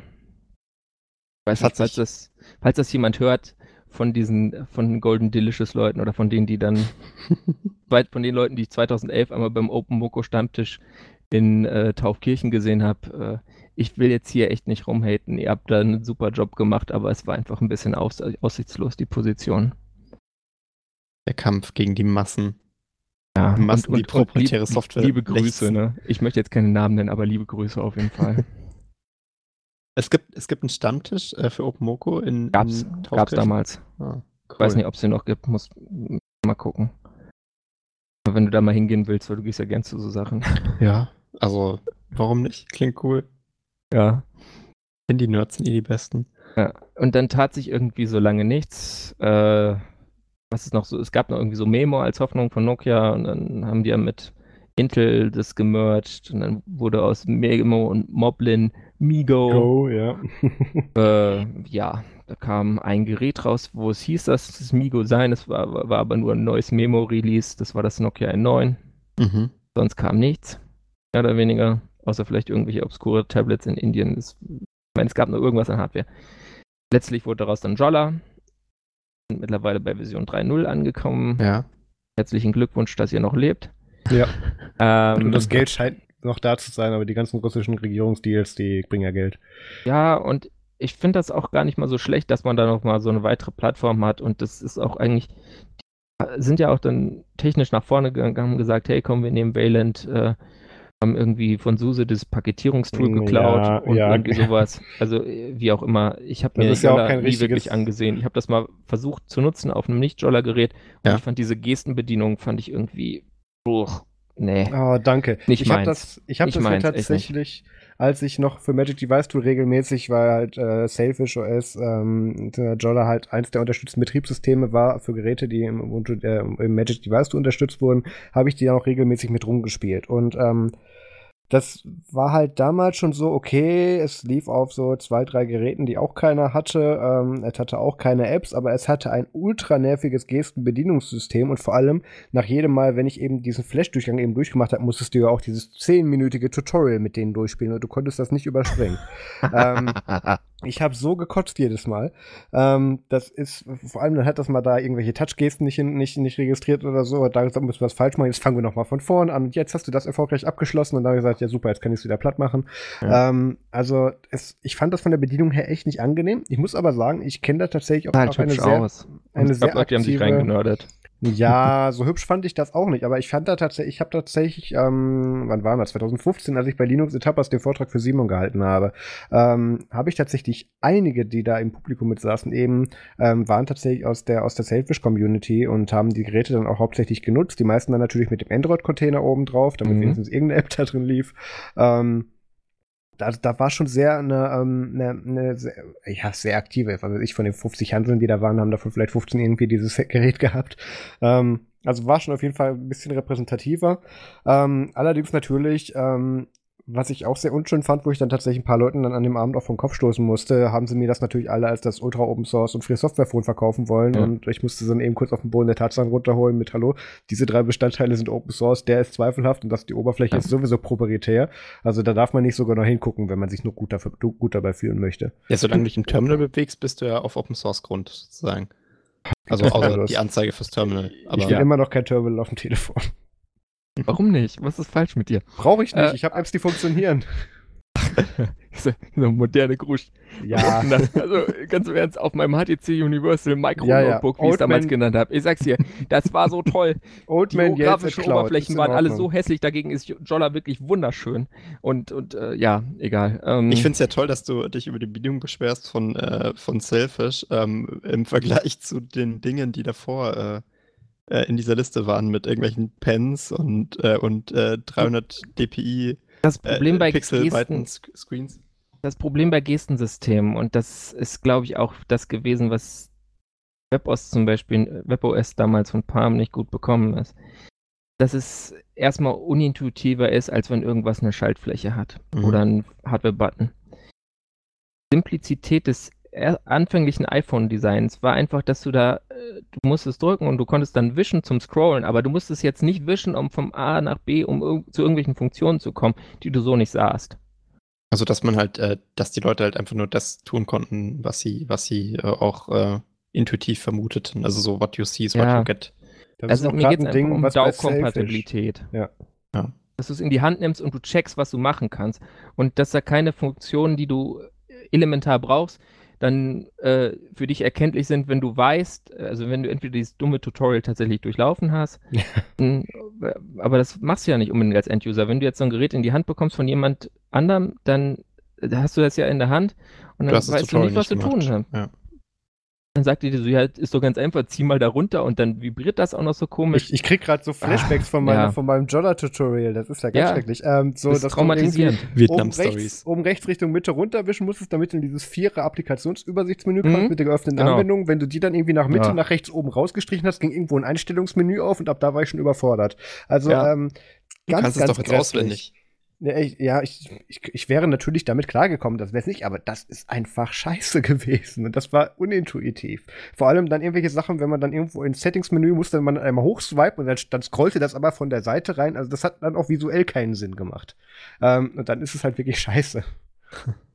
Ja, da gab es halt Leute, die fanden das so toll, dass man jetzt so geil scrollen kann auf mobile Hardware und die mussten das dann damit übertreiben. Ja, und das Motto, hier, guck mal, brauchst du keine Tasten mehr für. Sag ich, ja, danke, das haben die alle anderen auch hinbekommen vorher und da, da hat es funktioniert. Nee, also ja. ähm, fand ich sehr anstrengend in der Bedienung, hat sich wahrscheinlich mittlerweile was getan, aber ähm, Glaubt mit den Gesten, ja. ehrlich gesagt. aber Nicht? egal. ich habe ja tatsächlich, warte mal, du erzählst mal weiter, ich guck mal in den Schrank, was ich hier an Jolla Hardware noch so rumliegen habe. Ja, cool. also, wo waren wir jetzt gerade? Wir waren bei Dollar. Äh, bei Jolla, genau. Also das ja. ist so, die, die gibt es ja auch immer noch. Das heißt, wir sind jetzt im aktuellen Zeitstrahl angekommen. Aber du wolltest jetzt ja, ja über Purism reden, oder? Ja, genau. Das, was jetzt hier noch, da steht noch ein anderes Stichwort drin, wo du jetzt wahrscheinlich an ein Auto denkst, aber oder an, an Zuckergetränke. Aber das, das lassen wir mal raus, weil daraus wurde nichts. Ähm, Warte, was und, meinst du denn? Limo. Ah. Ja. ja, da gab es so eine, so eine Alliance parallel zu Android und da gab es auch so ein zwei Geräte bei Vodafone mal, aber. Habe ich nie gehört. Ja, aber klingt das, cool. Ja, daraus das irgendwie in Teilen drin. Zuckergetränke genau, und Autos auch. Oder Handys. Da muss ich mal so ein, muss ich mal so, eine, so einen Baum bauen, wie das sich so alles zusammenfügt mit diesen bescheuerten Projekten. Der Ahnenbaum der Open Source Handy äh, Illusionen. Genau. Es ist auch nicht alles Open Source, es sind halt einfach Linux, also jetzt pauschal mal Linux-Handys ja. irgendwie. So, ich habe jetzt eins einer der offiziellen Sailfish Phones gefunden, was ich hier okay. noch im Schrank liegen habe. Welche Version? Ich weiß okay. es nicht. Ich muss gerade Sailfish Phone googeln, um es visuell zuordnen zu können, weil es steht nichts drauf und es ist tot. Es, liegt, es ist gerade am Micro-USB-Stecker, das dauert jetzt aber noch ein Stückchen. Warte mal. so, ähm. Also Micro-USB kann nicht zu neu sein. ja, das sieht ungefähr wie das aus. Das ist ein 3D-Renderer, so sieht das Telefon nicht aus, oder? Doch, das ist es. Ähm. Jetzt ist die Frage, das ist ein Link zum Selfish Version 0.2.0. Jetzt haben sie wahrscheinlich natürlich, ja, haben sie irgendein Symbol mit. Dann ist Original Selfish, genommen. oder? Äh, kann ich nicht Dollar wahrscheinlich. Ich will gerade, ja, ja, ein Original Dollar-Phone, Dollar steht auch drauf. Ja. Ähm, ich, ach Manno, ich, ich finde keine Produktzuordnung. Eigentlich auch den Podcast Radio Tux schön grüßen, weil da reden die regelmäßig mal hin und wieder über Jolla eine ganze Folge und lösche ich dann gleich aus dem Feature. Grüße an, an Leszek und Ingo Ebel. Ja. Ähm, ja, ich, ich scroll mal ein bisschen weiter. Vielleicht kann ich das noch visuell zuordnen, das Gerät. Ah, okay, äh, dann, äh, dann, dann schieß mal los. Purism ja, also war ja letzte Woche auch schon Thema. Genau, und man kann sich auch viel über die lustig machen mit ihren Plänen und äh, ganz im Ernst. Also ich habe den Crowdfunder damals gesehen. Ich mhm. hatte vorher schon Purism auf dem Schirm, weil ich das wirklich cool fand, dass sie es tatsächlich geschafft haben, äh, Coreboot auf halbwegs ja. moderne Intel-CPUs zu bringen. Auch übel, übel krass, diese Leistung. Das kann man gar nicht kleinreden. Also da steckt schon einiges an Erfahrung auch drin. Und was sie da, klar, da haben sie auch einige Versprechen damals nicht gehalten. Irgendwie so alte Folgen von Linux Action Show oder Linux Unplugged, die man sich dazu reinziehen kann. Hm. Wo äh, glaube, Chris Fischer dann auch echt nicht glücklich war, weil er dachte, er kriegt da eine dicke Workstation mit einem Quad-Core und einem Nvidia-Chip und dann war es halt ein, ist halt eine ein Intel U-CPU, also ein Full-Core ein Watt-Dings, ne? Aber gut, äh, aber immerhin haben sie es geschafft und ja auch Läuft schon ja auch mal ganz was. gut. Also der Laptop-Markt an sich, glaube ich, ist bei Purism relativ okay mittlerweile. Hat sich haben halt so eine spezielle Audience, denke ich, die Da kannst die, du dir aber auch keine, keine großartige Stückzahl vorstellen. Wenn die, wenn die im Jahr 100 Geräte verkaufen, ist das viel. Nee, ich glaube schon mehr. Ich glaube tatsächlich keine nicht. Keine Ahnung. Das aber, möchte ich gar nicht einschätzen. Ja. Äh, ist ja auch egal. Also, wenn ihr gerne Aluhut tragt, kauft Laptops bei Purism. Genau. Seid ihr richtig. Oder Telefone. Oder Telefone. Aber ich trage gar nicht gerne Aluhut. Was soll denn das jetzt heißen? Also ich habe das, äh, apropos, ich habe das Telefon zuordnen können. Das ist das allererste ähm, Jolla Sailfish Phone. Ich finde keine gibt ja nur zwei. Ja, das erste. Ähm, ja. Ja, keine Ahnung. Ja. Das, das, das Jolla und das Jolla C. Hast du kein Tablet? äh, achso, das, ach ja, stimmt, ich erinnere mich. Wir haben ja mehrmals im, im Vodafone-Podcast das Tablet beerdigt. Ähm, nee, mehrmals, das ja. ist dann das erste Telefon. ja. Ich dachte, da gibt es noch eins von. Ja, es, es gibt, gibt noch ein zweites Jolla-Telefon. Ja, das Jolla C. Ja, ich habe dann, ich glaube, das hat mir, ich glaube, das hat mir der Kai, ich weiß nicht, ob der uns heute noch zuhört, Kai, damaliger Zuhörer vom Ubuntu Fun Podcast, hatte mir das damals geschickt, dem habe ich das abgekauft, glaube ich, in Kombination mit zwei Nexus 4s, die ich eigentlich haben wollte, und dann hat er das noch dazugelegt ähm, fürs Magic Device Tool. Und Motto, ich will loswerden, bitte nimm es. Ähm, und oh da habe ich ihm das, glaube ich, nee, das war, das war, glaube ich, auch ein MX4, ich weiß es gar nicht mehr. Das war aber der Kai. Ja, ich, es ist schlimm. Ich, ich musste gerade echt ein bisschen wühlen in, meinem, also, in meiner Schublade. Wenn es dich sehr, sehr stört, kannst du es mir schicken. Ich, äh, wir können ja mal gucken. Meine wir uns auf dem Kongress. Nee, es war tatsächlich Vielleicht, Kai. Ja, wenn ich war, ein Ticket krieg. Das war ein Nexus 4, äh, ein MX4 und das Jollaphone, genau. Und ich wollte eigentlich nur das, Nex das MX4 haben, genau. Ja. also als PureSim da rauskam mit diesem Crowdfunder, war ich dann äh, auf ihrer eigenen Webseite und so weiter. Mhm. Lalala, wurde alles besprochen. Ja. War ich dann auch so, so, so ein bisschen skeptisch, aber ich dachte mir so, hey, die Chip-Auswahl ist schon mal richtig, weil der, die, die stand damals auch zum ja Zeitpunkt überlegt, des Crowdfunders noch gar nicht fest. Naja, aber sie nee, haben gesagt, schon, äh, ja. IMX 6 wollen sie ja. machen. Oder 8, wenn der da Oder vielleicht 8. Das war aber, glaube ich, auch ein späteres Update, dass sie dann auf ein 8 kamen. Erst stand, glaube ich, Ja, der wurde erst danach da. announced, ja. Also beim ja. Originalen war noch 6, weil das noch gar nicht bekannt war, dass einer kommt. Und dann haben sie gemeint, ja, vielleicht kriegen wir es ja doch hin mit dem After. Es, es war schon, schon, schon bekannt, aber da waren noch keine Engineering Samples und nichts mhm. von raus. Da hatte nur NXP mal gesagt, ja, ähm, hallo, uns gibt's noch, wir haben einen neuen Chip, vielleicht. und mehr war da noch nicht passiert. Genau, und, und äh, der, der, der, der Grafikchip war ja auch cool. Also eigentlich eine ziemlich gute Idee. Ja, nicht cool, aber der hatte halt einen freien Treiber, der ja. schon halbwegs in einem Zustand war. Deswegen ja, war das einfach so die genau. beste Idee von, von dem, was es so gab an Hardware dachte ich damals, dann habe ich mir mal so ein, äh, es gibt so ein, so ein äh, Singleboard-Computer, der sich Wandboard nennt. Ganz toller mhm. Name für die deutsche Community. Wandboard.org ist, glaube ich, die Adresse. Äh, habe ich mir mal gekauft, weil da ist so ein ja. IMX Quad, IMX 6 Quad drin. Aha. Und äh, der hat einen ganz schönen Kühlkörper drauf, also dass man den nicht, und der wird auch gut warm im Betrieb. Ich habe den jetzt hier mit einer Festplatte dran als so Alibi, Alibi Network Attached Storage laufen. Äh, mhm. Und deswegen dachte ich mir so, oh Gott, das Ding, also das Ding ins Mobile. Und daher kann ich es schon verstehen, dass sie jetzt auf ein IMX 8 ge gegangen sind mit all den Problemen, die das mit sich bringt. Also weil die Kühlleistung weniger äh, heftig ist oder warum? Ich glaube, der ist in einem kleineren Prozess produziert und das, dann hast du wenigstens einen 64-Bit-Arm. Ja, das stimmt. Das ist einfach for future's sake äh, eine gute Entscheidung gewesen. Aber, sind denn da die ganzen Sachen schon drauf geportet? Also Kernel läuft da drauf, das macht ja NXP selber, oder? Und äh, die. Ja, da fehlt ähm, noch viel. Also die müssen da noch ordentlich ran, dass sie da beschleunigte Grafik drauf kriegen, sonst müssen sie da doch wieder von ihrem GNOME-Zug runter auf äh, Enlightenment.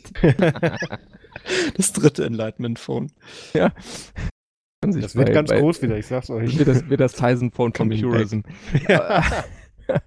Aber äh, e-, egal, also Spaß beiseite. Der IMX 8M äh, ist wahrscheinlich dann doch ganz vernünftig aus thermischen Gründen, ja. aber jedenfalls dieses grundsätzlich, dass sie sagen, okay, wir machen es mal so, dass wir das Gerät so von der Architektur bauen, dass du den Mobilfunkchip mal separat hast, dass du halt, es ist, es ist viel billiger, wenn du so ein Telefon baust, einen Qualcomm-Chip mhm. zu nehmen. Und du hast ja auch für Qualcomm die äh, ganz okayen Fidrino-Treiber. Also ja. das könnte man auch machen, aber dann hast du halt dieses Modem so integriert und die greifen auf einen RAM zu. Sprich, genau. äh, du hast dieses Sicherheitsproblem, dass da so ein Blob ist, der von Mobilfunkprovider steuerbar ist, der dein RAM lesen kann. Und der Daten rein und raus schicken kann. Ja. Das willst du halt vielleicht nicht unbedingt, wenn du jetzt so ein Telefon für die Aluhüte bauen willst. Auf Oder dem generell ein Telefon. Ich finde, ich weiß gar nicht, warum es gibt. Ja, also, ja aber es ist totaler Quatsch.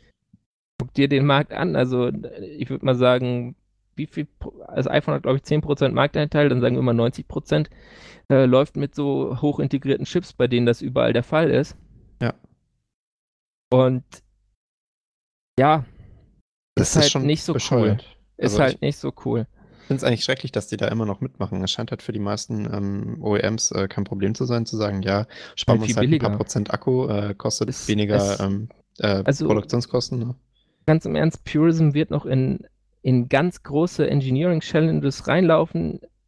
Wir haben noch den, haben glaube ich noch keinen Treiber für Bluetooth, WLAN oder so, der so richtig rund läuft. Die haben jetzt bald ihre Devboards fertig, die können, fangen jetzt auch selbst erst dann, also die chippen die nicht nur erst, sondern die fangen jetzt selbst auch erst an, wirklich mit der Hardware mal so richtig zu testen. Ja. Und dann wird man mal sehen, wie das alles so wird.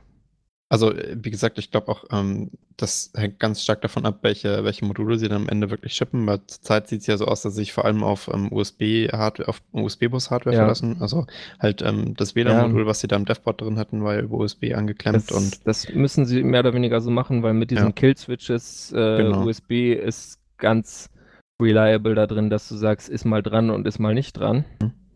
Also das äh, wird natürlich auch die Akkulaufzeit äh, beeinträchtigen, ja. ähm, soweit ich das beurteilen kann, wahrscheinlich. Und genau. die ähm, äh, und, und das, das ist aber natürlich ein Vorteil von der Treiberseite her, weil für diese ganzen USB-Dongles gibt es ja meistens schon integrierte Geschichten. Also ja, aber sie haben dann auch wieder was genommen, was speziell stromsparend ist und also sie haben jetzt nicht irgendwie gesagt, okay, wir nehmen jetzt hier so ein äh, diesen, diesen einen Atheros-Chip, den du über USB äh, dran schließen kannst fürs WLAN mit dem ATK, ATH9K HTC-Treiber da. Das ist ja irgend so ein Ding, was du dann auch an dein, ähm, wie heißt nochmal dieses FSF Android? Äh, Replicant. Replicant. Genau, den du an deinen Replicant Samsung dran schließen kannst. ja. den einen, den einen. Dongle.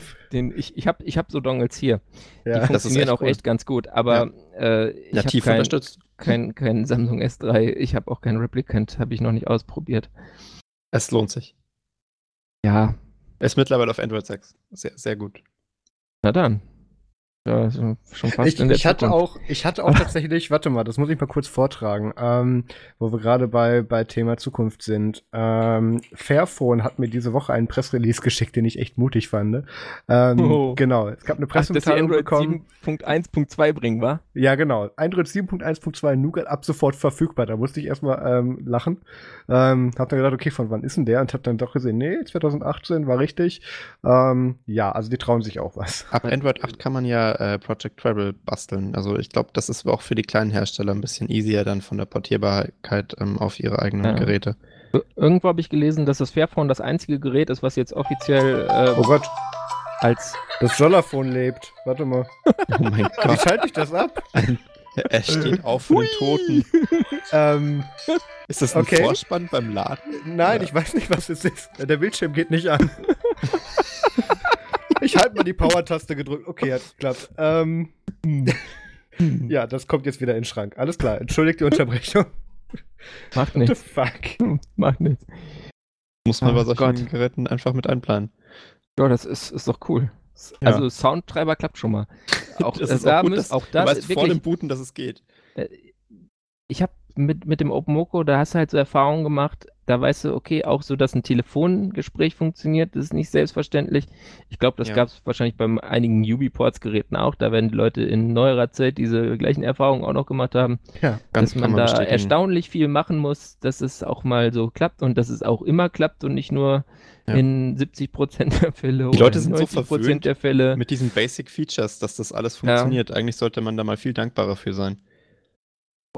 Und jedenfalls dieses, dieses, dieses äh, ganze, ganze Hardware-Design, da werden die noch dran zu knacken haben. Ja. Und ich, als ich das damals gebackt habe, äh, vor über einem Jahr, Ende Oktober, habe ich mir gedacht, ja, okay, ich rechne damit, dass das so ungefähr ein Jahr später kommt, als sie sagen. War aber schon, also ein Jahr finde ich sogar noch ähm, relativ groß, also groß. Ja, eigentlich müsste man ja damit, viel krasser das, da, kalkulieren. da hatte ich damit gerechnet, dass sie ihre DevKits pünktlich rauskriegen. ähm, Echt? Mittlerweile sage ich so, okay, ist ja äh, bis heute auch nicht passiert, ne? Also. Mitte 2020. Ähm, aber das ist mir ehrlich gesagt vollkommen egal, wenn ich dann das Ding habe und es funktioniert und sie haben es ordentlich getestet und ich habe keine blöden äh, Hardware-bedingten Audio-Issues, sondern nur Software-bedingte Audio-Issues, die man fixen kann. Hast du denn ähm, das DevKit auch bestellt? Nee, das habe ich nicht bestellt. Okay. Ich, ich, ich habe nicht die Zeit, ich bin kein, äh, ich kann da eh nicht viel mithelfen. Ich könnte dann da irgendwie dumm irgendwie die aktuelle Software durchtesten und dann irgendwelche Bug-Reports machen für User Experience und sagen, ey Leute, also da hier mit dem Go Mobile und so, da müsst ihr noch mal ran. Womit ich jetzt beim nächsten Punkt bin. Ja. Ah, warte, nee, ich muss noch einmal kurz zurück. Und zwar habe ich ein Interview gesehen. Ja. In den dunklen Welten des Internets bei Lord Voldemort. Ja. Und Oh. da hieß es, äh, das Hast du ganz war ein Namen Interview gesagt? mit, mit ähm, ja, ich weiß, ich werde jetzt in die Hölle kommen. Äh, mindestens. den Namen oder nicht. Noch nicht mal. Aber jedenfalls war, gab es ein Interview mit äh, der CTO von Purism, Nicole Färber, Ja. und die hat gesagt, dass das Modem, dieses LTE-Modem, was sie da reinbauen, Ja. auch in dem Gerät entfernbar sein wird. Sprich, wenn man jetzt so sagt, hey, ich will aber eigentlich nur ein PDA haben, kann man Wow. sich das dann ausbauen. Ich Dann dachte, nimmt man sich da ähm, einfach diese M2-Karte oder was das dann ist, nimmt man sich dann da raus Und reißt die vom Bord. Ja, klasse. nee, nee, und steckt sich dafür eine SSD rein oder so. Dann kann man die ganzen Medien, die man über LTE geladen hätte, einfach lokal speichern. viel, viel dynamischerer Ansatz. Ja. Ähm, aber ich dachte, das wäre ähm, so eine, so eine ähm, Vorentscheidung. Also die du treffen kannst beim Bestellen vom Gerät. Ich bestelle es entweder tot äh, mit GSM oder ohne. Äh, oder mit äh, GSM-Funktion. beim, beim, beim, beim Librem, ja, genau.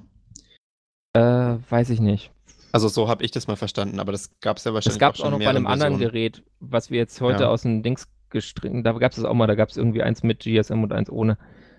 Finde Ähm, ich, ähm, ich meine, äh, ich sehe nicht, ähm, dass das äh, Librem 5 so eine Art äh, Fairphone wird, wo man die Komponenten einzeln auseinanderbauen kann. Das soll ja schon äh, relativ kompakt Ja, werden und sie bauen da ja auch komplett neuen, neuen Kram aneinander. Das heißt, es muss auch. Der Hardware, die da drin ist, das Ja. Ding braucht mindestens, wenn es einen Tag halten soll, vor allem das Power Management ist auch ganz schön schwierig zu implementieren.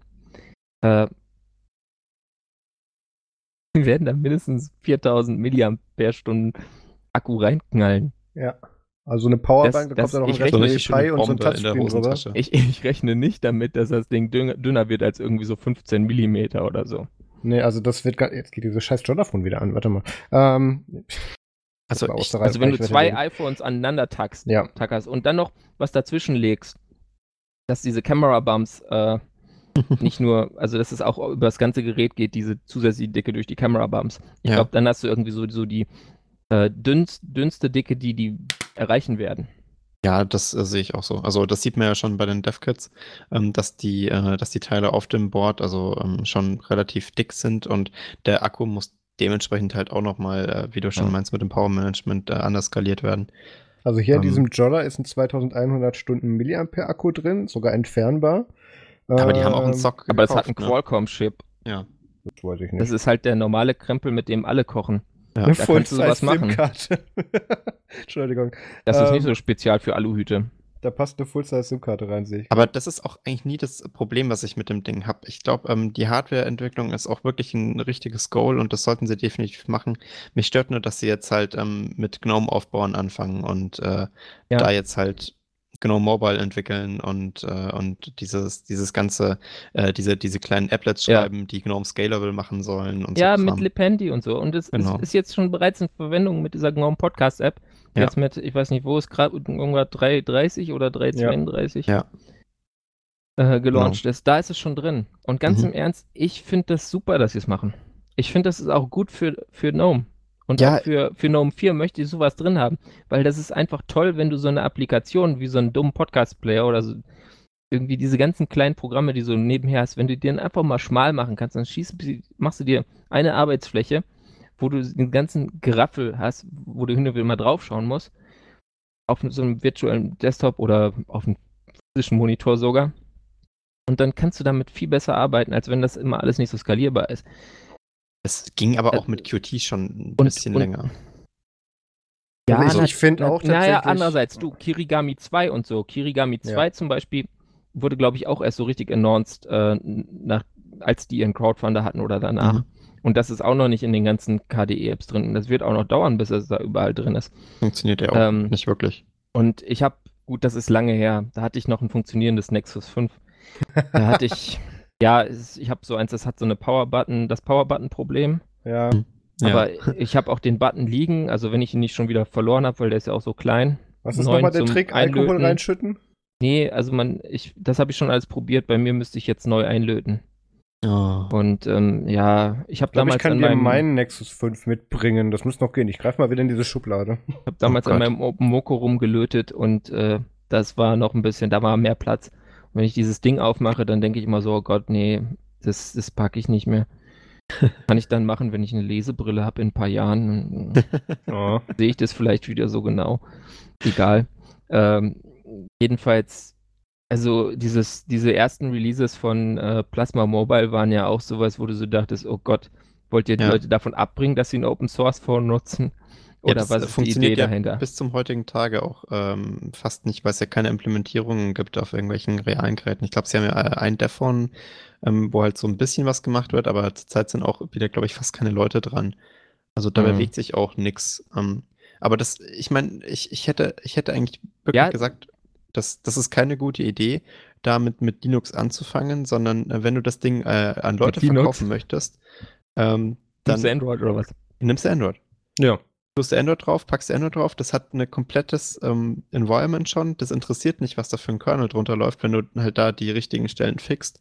Ja, ähm, aber für, für diese Hardcore-Zielgruppe, ganz im Ernst, wenn du da sagst, hier komm, wir machen Replicant drauf, dann sagen die, aber ich weiß nicht, vielleicht war da doch noch irgendwo was drin.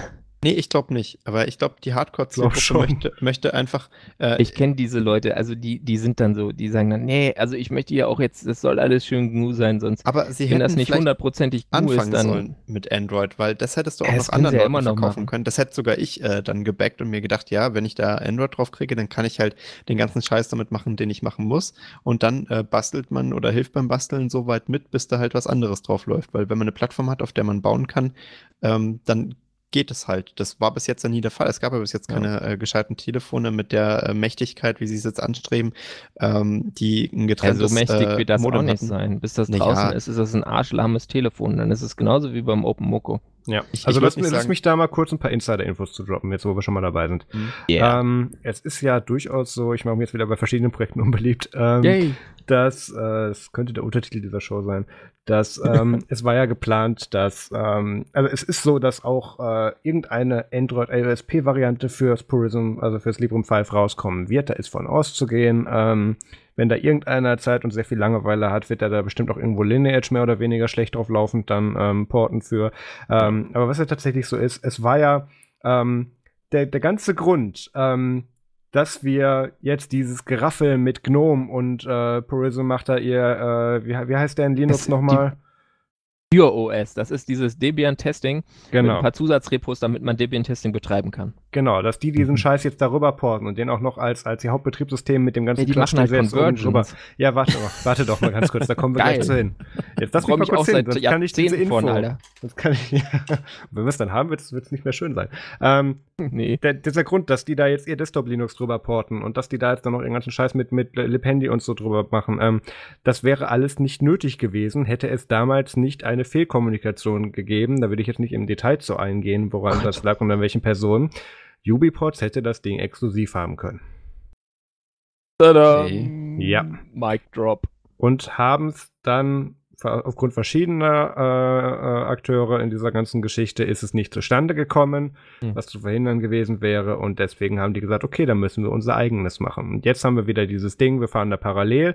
Ich meine, sie werben ja bis heute damit, dass auch noch dann irgendwie Plasma Mobile drauf laufen lassen werden, ähm, was auch bis heute nichts weiter ist als eine Tech-Demo, die auch ja, noch immer eben. noch keine Apps hat, ähm, keine gescheite Framework- oder Qt-Einbindung besitzt, sowieso.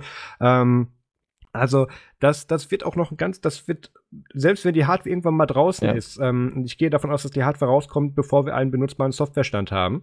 Ähm, bin ich mir nicht sicher, weil ich glaube, dass sie echt lange mit der Hardware brauchen. Jedenfalls hoffe ich, dass sie lange mit der Hardware brauchen, damit die Hardware auch gescheit ist. Ich möchte, ich möchte jetzt nicht 600 Dollar ausgegeben haben für so ein Ding, mit dem man dann auch, wenn die Software dann ein Jahr später mal benutzbar ist, äh, dann so Telefongespräche führt wie, äh, keine Ahnung, mit dem C-Netz ohne Empfang in, wie ist der Ort, Marius, Klesengörne? Ja, Klesengörne. Also so, brötz, brötz, Meine Daten echt dann die Leute fragen, Peter, ja. fährst du wieder Trabant oder was ist da los?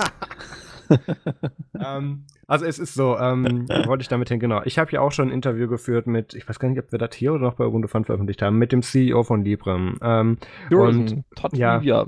Todd Weaver. Todd, mit Todd Weaver, genau. Und ähm, was mich bei dem Mann ja zumindest einigermaßen gütig stimmt, ist, dass es halt ein 1A-Geschäftsmann ist, der auch sehr viel von Marketing und von Community ja. versteht. Das heißt, der wird irgendwann die Reißleine ziehen und sagen, hey, wir können es nicht mehr aufschieben, egal was es für ein Stand ist, schiebt den mhm. Scheiß raus, damit die uns die mhm. Leute euch mal auf den Sack gehen. Und ab dann kann man immer noch Schadensbegrenzung machen. Deswegen gehe ich davon aus, dass wir das Ding in den nächsten zwei Jahren einen Weg oder den anderen irgendwie sehen werden. Marius, geht dir das auch so, dass du bei Todd Weaver immer denkst, das ist so, ein, so eine Art Mark Shuttleverse in Arm? Ich, ich muss da immer an meinen ersten Microsoft Consultant denken, der mir mal ins Büro gesetzt wurde, den ich dann Ach auseinandernehmen musste. Er hat auch einen Bart und fast kein Haupthaar mehr. Ja, also der hat halt weniger Geld, deswegen ist er Mark Shuttleworth in Arm. Ja. Deswegen ähm, muss er Debian Testing nehmen und kann nicht ein richtiges Ubuntu bauen. Oh. Jetzt, jetzt, ist, jetzt, hauen, jetzt also, kommen die Schläger immer tiefer. Ich, ne? krieg sonst, ich krieg sonst wieder E-Mails, weil, wir das, weil wir das Projekt wieder schlecht reden. Ähm, da ist von allen nee. Seiten extrem viel Scheiße gelaufen. Sie hätten sich vielleicht ihren eigenen Crowdfunder nicht schön rechnen sollen und vor allem nicht selber faken sollen. Das ist ja noch so ein Thema. Ähm, aber Ach, ich denke, wenn irgendwie. Fake. Es, es war aus verschiedensten Gründen ein Fake, mittlerweile auch nachweisbar. Genauso HTML aber, wie andere Websites auch. Ja, aber mit einem Closed Backend, das ist ein anderes Thema. Können wir ein anderes auseinandernehmen, wenn wir dann ja, in Retrospektive kein, das Projekt beerdigen. Kein Free JSON drauf. Beerdigen Mann. dauert da, glaube ich, weil da muss ja erstmal was kommen. ihr seid heute echt, ihr seid heute echt anstrengend, Kinder. Ähm, okay. Entschuldigung. Ähm, ja, das Gerät wird irgendwann kommen. Es wird mehr oder weniger schrecklich sein und dann müssen wir hoffen, dass sich danach noch was verbessert. Es wird auf jeden Fall keine Punktlandung werden, das wird klar. Aber ich freue mich drauf. Ja, es wird interessant werden, definitiv. Ich freue mich richtig drauf. Und zwar nicht nur so, äh, oh, was wird das denn jetzt für ein, für ein großer Zugunfall, sondern wirklich Nein. so, ich, ich, ich freue mich drauf, dass da was kommt und dass ich endlich mal wieder seit diesem alten OpenMoko, den ich immer noch habe und den ich auf dem letzten Kongress übrigens als mein äh, Kongress-Handy benutzt habe, was auch so ein Albtraum war, so sich irgendwie so Software-Images von 2012 runterladen, verschiedene flashen und gucken, mhm. mit welchem man irgendwie halbwegs telefonieren kann. Eins ging irgendwie, ich weiß aber nicht mehr welches, es ist immer noch drauf. äh, also ich freue mich drauf, dass es mal, dass es mal wieder so ein, so ein nerdiges äh, Bastelphone mit Open Source gibt. Ich feiere das richtig. Und ich bei hoffe aller auch, Kritik, dass es einigermaßen wird, ja. Ich, ich wünsche denen wirklich alles Gute. Ich hoffe, dass sie wirklich beim Hardware-Design sich und beim Finishing, dass sie da nicht zu viele Palatinen-Bugs drin haben, die man dann so wie beim äh, OpenMoko mit zusätzlich so, ja. aufgelöteten Widerständen irgendwie selber rausfrickeln muss, weil das ist einfach extrem ja. uncool. Ja, aber selbst dafür wird sich dann ja eine Szene finden, die sich feiern lässt. Aber das ist das Problem. Ich, ich komme schon mit dieser Zielgruppe nicht klar. Natürlich, du hast ein iPhone. Ja, ich nutze gerne Hardware und Software, die funktioniert, ohne dass man daran rumfrickeln muss. Ich verstehe natürlich den Anreiz, selber an seinem Gerät ein bisschen was zu machen und da auch ein bisschen gerne über die Herstellergrenzen hinauszugehen. Ähm, siehe meine Zeiten bei Ubiport und als ich noch aktiv bei Ubuntu Touch mhm. was gemacht habe und Magic Device. Den Reiz verstehe ich völlig, aber am Ende des Tages ist das, ist das sehr anstrengend. Du bist an der Sache schon mal ausgebrannt. Ich, ich, ich bin an ich tatsächlich. Ähm, ja. das, das war ja, ja so, ähm, ich habe das ja damals mit dem, mit dem Simon, als wir den noch häufiger Sturmflut beim Ubuntu Fun Podcast dabei mhm. hatten zu dem Thema, hab, das, da sind wir wirklich drauf hinzugefahren. Das konnte man ja wirklich absehen, ab einem Punkt, wo man irgendwann keinen Bock mehr hatte. Weil es einfach zu schlecht lief, zu viele Sachen liefen schief, ähm, es wurden ja. zu große Sachen versprochen und genau diese gleichen Fehler, haben wir schon in etlichen Folgen drüber gesprochen, passieren halt einfach gerade wieder.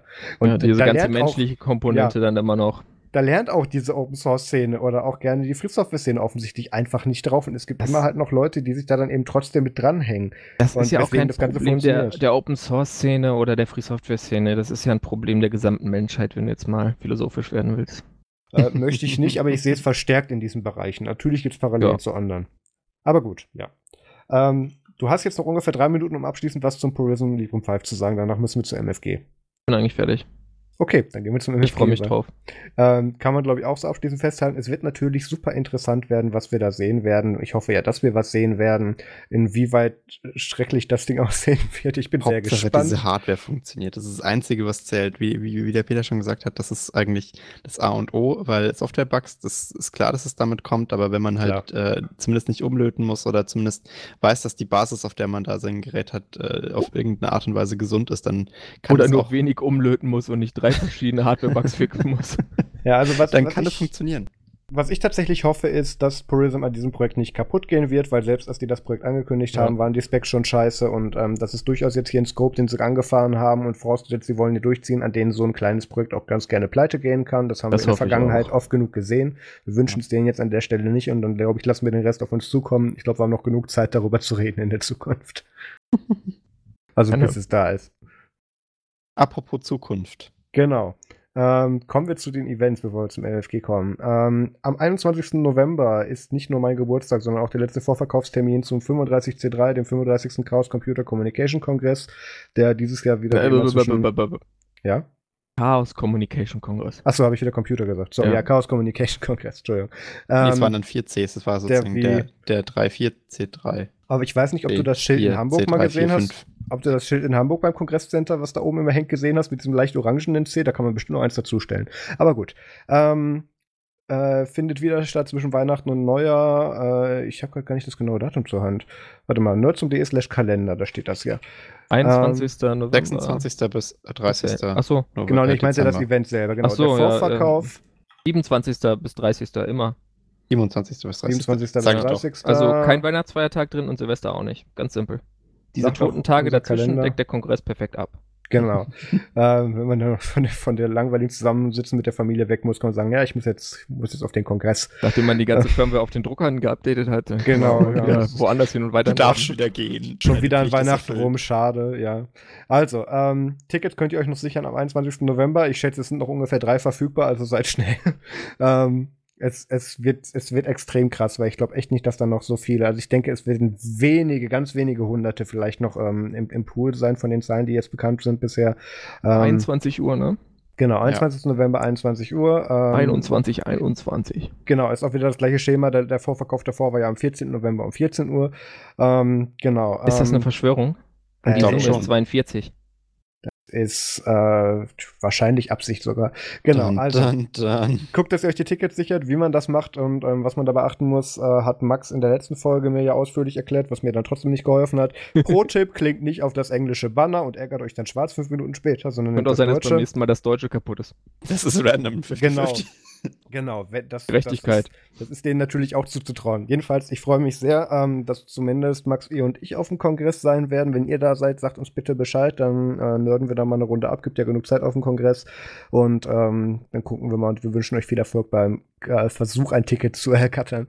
Ähm, dann geht's mal in Richtung MFG Musik für den Game Trip. Ähm, ich verstehe nicht, was Max da geschrieben hat, deswegen darf er es erklären. Äh, ich dachte, ich empfehle mal äh, Lese im Stoff zum Lesen mit Buchstaben und so.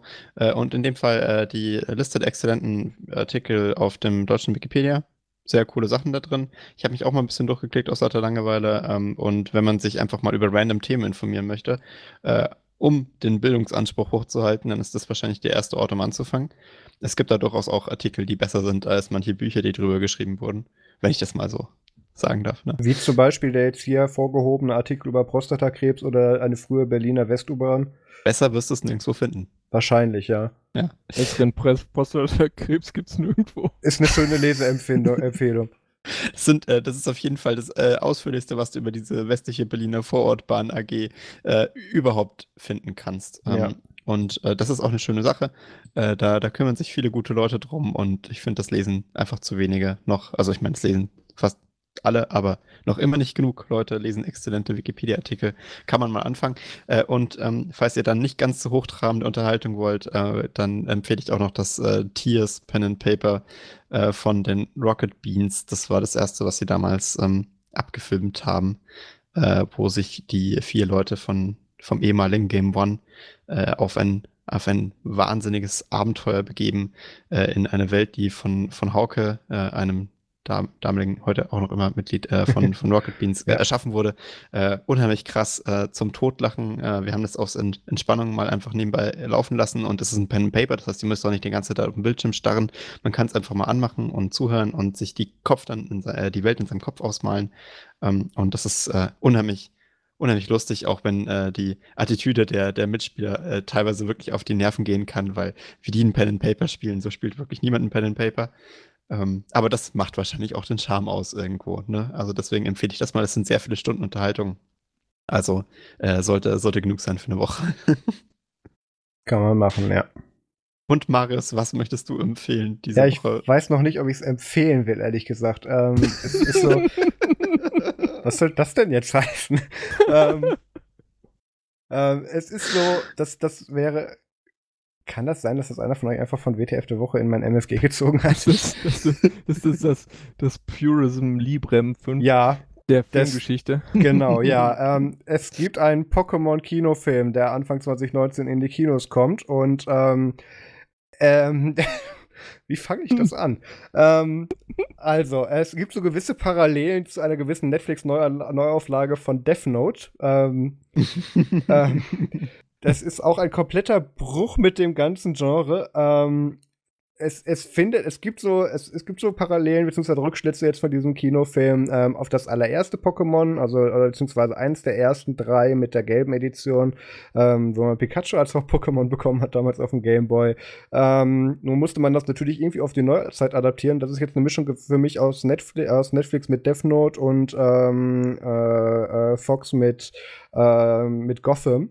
Weil jetzt ist Pikachu plötzlich ein Detective und es ist eine Kriminalserie.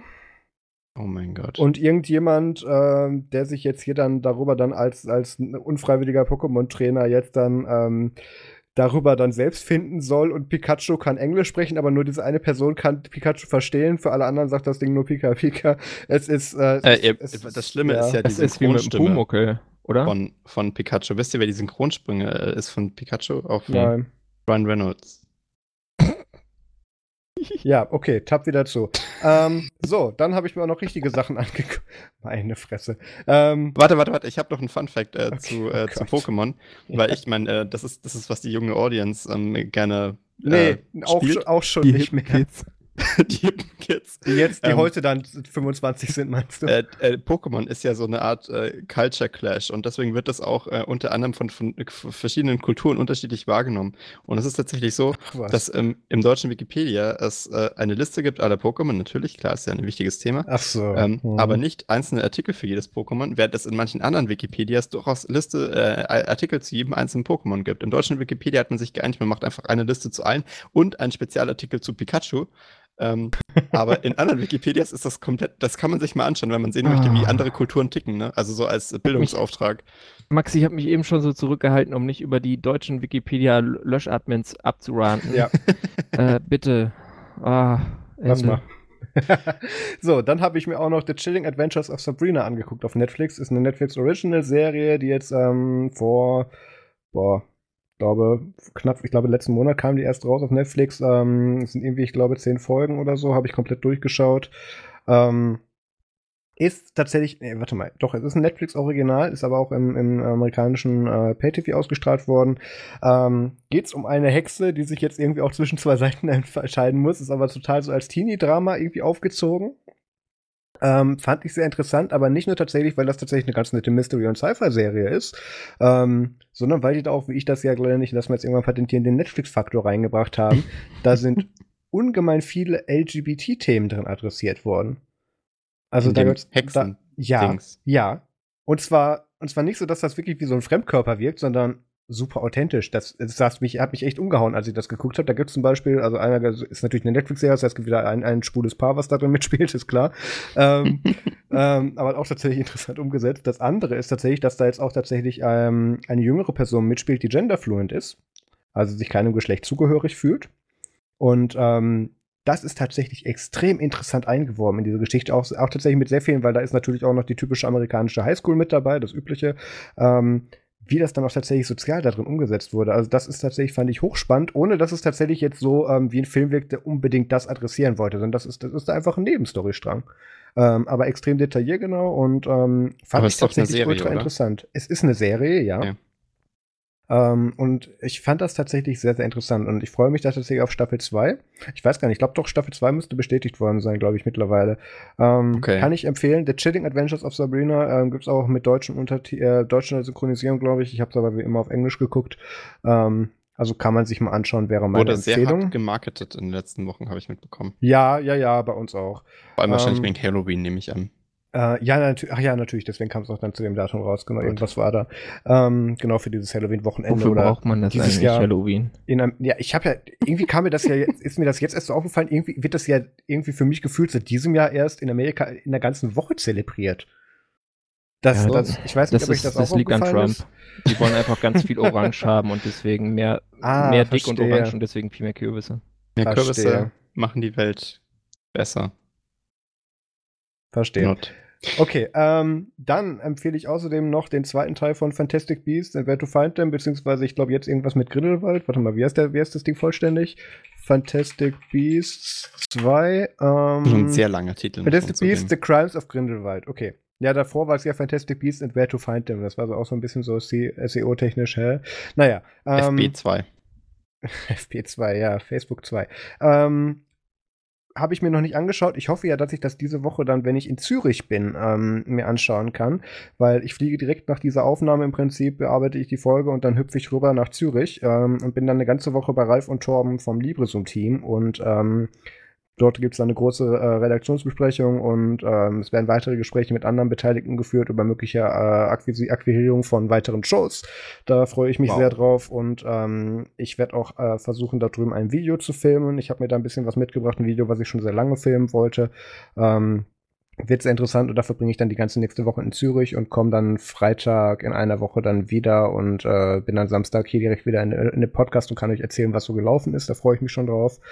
Ähm, und das sind soweit meine Empfehlungen für dieses Mal.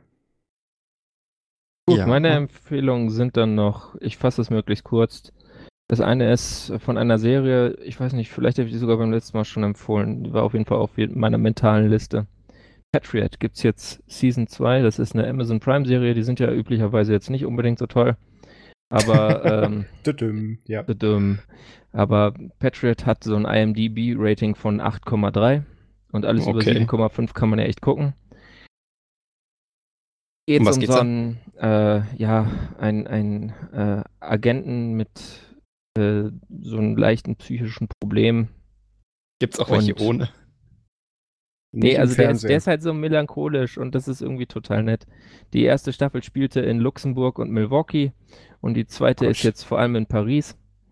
Und äh, irgendwie geht es ihm immer schlechter. Dafür ist er jetzt nicht mehr so nett, dass er, also in der ersten war er immer so dann mal in so Clubs und ist da aufgetreten mit der Gitarre und hat da Folksongs gesungen, quasi über, also so richtig entspannte Folksongs über, ich mag das sonst eigentlich auch nicht, aber das war dann schon cool, so über das, was er so macht und was er so erlebt und was ihn so bewegt in seiner Agentenarbeit. Was okay. natürlich jetzt nicht so gut ist für so Top Secret, aber das ist halt eh alles so eine bisschen absurde Konstellation und es ist schön erzählt und lohnt sich das anzugucken. Einfach mal reinschauen. Ich denke, nach mindestens äh, maximal zwei Folgen weiß man, ob es was für einen ist oder nicht. Wenn es was für einen ist, weiter gucken. Sonst einfach sein lassen. Man muss auch nicht alles gesehen haben. Das habe ich mit, äh, äh, wie, ach Gottchen, wie heißt das Ding? Ähm, ich kann mir nicht mal mehr den Titel von dieser Scheißserie merken. ähm, die du durchgeguckt hast. Die ich nicht durchgeguckt habe. Ich habe zwei, hab zwei Staffeln versucht, mich einzufinden da drin. Äh, Walter White hier. Ach, Breaking, Breaking Bad. Bad. Breaking Bad, Dankeschön, genau. Ähm, ich habe das mit zwei Staffeln versucht und bin trotzdem nicht warm geworden damit. Aber immerhin hat die auch ein Ende. Also ja, so weit kam ich ja gar nicht. Ja. Ich habe das in der Zeit geguckt, da hatte ich extrem viel Langeweile, deswegen ging das. ähm, habe ich jetzt nicht mehr, deswegen bin ich mit Season 2 auch noch nicht durch. Obwohl ich es eigentlich wegbingen wollte bevor, vor dieser Aufnahme, aber ich habe es einfach nicht geschafft. Wie hieß denn diese eine Serie, die ich vor ein paar Folgen empfohlen habe? Ähm, so, daran merkt man auch, wie gut ich mir Serien einpräge. Ähm, Erstaunlich, äh, wie viel Zeit man da rein versenkt, ohne sich dran zu erinnern. Tatsächlich. Ähm, mit dem. Ja ähm, mit irgendwie so einem Entrepreneur, der aber irgendwie auch ins All will und ähm, Mark Shuttleworth? Der später, nein, der später Präsident wird. Bis dahin hat es gestimmt, genau. Gott, wie war? Äh, Mark Shuttleworth? Seid schrecklich heute. So, mach fertig. Was hast du noch zu empfehlen, Peter? Ein Buch, was auch schon bei diversen äh, Tech-Podcasts äh, zum Thema Apple, also ich glaube bei John Gruber kam es vor mhm. und bei den äh, Das Herren muss man Max kurz erklären. Der macht Accidental Tech Podcast auch. Genau, ATP. Hörst du eigentlich ATP? ATP, ATP ist doch äh, die Energieversorgung der Zelle. Alles klar, weiter. Ähm. Ja, egal. Äh, jedenfalls hat ein ehemaliger Apple-Mitarbeiter und Entwickler, der unter anderem am Safari-Projekt damals beteiligt war, damals als Safari noch cool war und nicht der Albtraum aller Webdesigner. Oh. äh, und ähm, an, dem iPhone, an der iPhone-Tastatur war auch beteiligt, hat Ach, ein Buch ja. geschrieben mit dem Titel Creative Selection. Und das ist ganz interessant, wenn man da sowas über diesen Prozess erfährt, wie, wie die quasi so sich da so durchiteriert haben, insbesondere auf dem Weg zum iPhone. Mhm. Okay weil das mit dieser Tastatur auf diesem Touchscreen, das war ja so schon so ein Feature, wäre die nicht gut gewesen, wäre das iPhone wahrscheinlich nicht so, hätte es floppen können, sagen wir mal so. Mhm. Ja. Und weil damals hatten ja diese ganzen, ganzen Blackberries und was es da alles gab, kann man sich auch nochmal diese Vorstellung des ersten iPhones angucken, wo dann ja. Steve Jobs diese ganzen, sich darüber lustig machte, dass die Dinge alle da diese komischen Tastaturen haben. Mhm. Nobody wants a stylus. nobody wants a stylus, nobody wants this fucking keyboard, was auch immer er da gesagt hat. Ich glaube, er hat's, hat's, äh, in dem Fall hat er mal nicht geflucht. Nee, ausnahmsweise nicht. Ja, auf der Bühne hat er nicht geflucht. Er hat nur sonst geflucht. Mhm. Wie ein Kesselflicker. Meine Güte, was ich da in diesen ganzen Büchern über Steve Jobs alles gelesen habe. Ja, der war echt nicht so geil als Mensch irgendwie, ne? Ich als glaub, kreative der, Person schon, aber. Der hat ja. einfach klar, äh, klar fokussiert und hat äh, sich auf bestimmte Sachen konzentriert und andere Sachen waren ihm dann einfach egal. Mhm. Deswegen hat er die Sachen geschafft, die er geschafft hat. Also ich würde das gar nicht so kritisch sehen. Es ist halt einfach die Kehrseite, wenn du in einem Bereich extrem gut bist, bist du vielleicht in einem anderen eher schlecht. Ja, da bin äh, ich jetzt aber, aber mit dem Overall-Feeling von Tim Cook bin ich jetzt tatsächlich recht zufrieden. Balance of ja, aber ganz im Ernst, also der sollte mal den Johnny Ive mal wieder ein bisschen, keine Ahnung, ich an die kurze Leine dass, nehmen oder ähm, so. Diese Tastaturen von den Dingern finde ich genau. nach wie vor schrecklich, sorry. Ja, das und die Pfeiltasten, ich weiß. Ähm, deswegen habe ich auch noch das MacBook Air 2017. Ähm, was ich 2015. auf jeden Fall sagen, äh, nee, 2017. Ich habe es 2015. Achso, okay. Okay, ähm, was ich auch interessant fand, jetzt beim letzten Event für die iPad Pros, normalerweise macht Johnny Ive ja immer die Voice-Overs bei den Videos, wenn er nicht selber auf der Bühne sogar ist. Mhm. ist ähm, dafür ist er doch bekannt. Da hat er aber ein bisschen, du weißt gar nicht, worum es geht, Max. Da, da, hat er ja aber sonst immer eigentlich so, immer so, so ein bisschen awkward ist zuzuhören und äh, auch immer so ein bisschen verträumt agiert und auch gar nicht so ähm, Öffentlichkeits... Äh, Aluminium, ja, warte mal, ich kann das nicht aussprechen. Er hat ja dieses Wort geprägt. Ähm, Aluminium. Nein, das ging ja noch anders. Ähm, warte mal, warte mal. Ähm, hier, genau. Ähm, so kann ich das aussprechen. Mini Aluminium Alum Ich kann es nicht aussprechen. das ist total bescheuert. Ich wollte schon mal eine Folge so nennen, das hat aber wieder nicht geklappt. Okay. Ähm, ja, den haben sie ja diesmal sogar nicht mal, äh, hat er nicht mal äh, für, die, für das iPad Pro Event hat er ja nicht mal irgendwie die Videos synchronisiert. Es wird, es wird ja spekuliert, dass er gerade irgendwie, keine Ahnung, sich kürzer. Hat Phil Schiller gemacht, ne? Ja, genau. Also Phil hat das auch super gemacht, aber nee, Max ist jetzt gerade völlig raus. Lass mal weitermachen. Hallo, natürlich kenne ich Johnny Ive. Ich sehe immer die Verarschen auf College Humor von den Apple Release Videos. Ja. Du kannst aber gar nicht so appreciaten, wie genial dieser Mann tatsächlich ist, wenn du nur die Parodien siehst. Ich meine, äh, ist das nicht krass, dass man äh, von einem Unternehmen dann hier irgendwie die obersten fünf Leute kennt, während ich bei Microsoft wahrscheinlich außerhalb der Führungsetage niemanden kenne? Ja, wieso? Da kann man Ken ja auch äh, Satya Nadella und vielleicht noch so von früheren Bill Kennst Gates, du an, jemand anderen als, als äh, Hier, wie heißt dieser Office-Typ? Ja, toll. Ich habe gerade ein Beispiel genannt, dass man sie Funktioniert kennt. super, Peter. Steven Sinowski. Ja. Ja, das waren sie auch. Ja, siehst du. Ich glaube, wir arbeiten da auch nicht.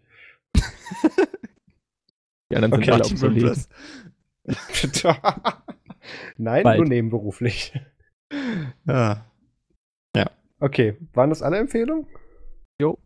Okay, dann Peter, Ach, warte, Dank, dass, warte, ich muss noch meinen Podcast empfehlen, natürlich. Schnapszahl Brassers. Schnapszahl, ja. Wenn ihr bis hierhin zugehört habt, Prost. dann abonniert doch bitte auch den, den Podcast von Peter. Ähm, genau, verlinkt natürlich auch in Wenn ihr 33, 11 oder und 22 seid. gebt uns Zeit zur, zur, für die zweite Folge noch, weil äh, momentan ist es so, dass die erste Folge schlechter ist als der Pilot. Meiner Meinung nach. Das ist ganz gut, wenn du das auch so hier advertisest. Ja. Ist, ich spreche dir nachher auf die. Mailbox. Negative Ähm, Advertising. Es kommen ja auch demnächst eigentlich keine Schnapszahlen mehr. Ich meine, der nächste 11.11. ist eine Weile entfernt, oder? Genau ein Ja. Jahr. Da hast du noch einiges an Zeit. Nee, es kommt ja jetzt am 22. eine Folge, Aber einen haben wir noch, 22.11. klar. Ach so, Das zählt dann auch so. Ist dann aber nicht ganz so schnapselig wie äh, 11.11. Ja, das ist halt der ultimative Schnapszahl-Anfang. Das ist doch Ja, logisch. Du musst ja, musst ja mit den Macht ihr besten dann aber Sachen um starten. 22.22 Uhr 22 oder um 22.11 Uhr am 22.11.? Ja, das, könnt ihr vielleicht auch ist außerhalb vielleicht der ein Folge klären. am Tag. Also, und genau das diskutieren wir besser wann anders. Das machen wir gleich im Outro. Ähm, Peter, danke, dass du mit dabei warst. War nochmal eine schöne Zeitreise. Sehr gerne, Ähm, hat Spaß gemacht. Und ich hoffe, dass du nochmal wiederkommst. Das Angebot steht ich natürlich wie immer. Dankeschön. Gut, ähm, dann würde ich sagen, hören wir uns in einer Woche wieder. Äh, ich hüpfe gleich rüber zu den Jungs von LibreZoom und werde dann tatsächlich auch in der nächsten Folge von LibreZoom Podcast dabei sein. Das wird sehr interessant. Ähm, Ein Crossover. Ja, ja Dauert der dann vier Stunden? Ich weiß nicht, ob das. Dankeschön. Ich weiß nicht, ob das so ein Crossover eigentlich ist, weil ich produziere den ja trotzdem, auch wenn ich nicht mitmache. Aber, ein Cross-In. Ähm, ein Cross-In, genau. Also, vielen Dank fürs Zuhören. Macht's gut und bis Croissant. zum nächsten Mal. Ciao. Croissant. Ciao.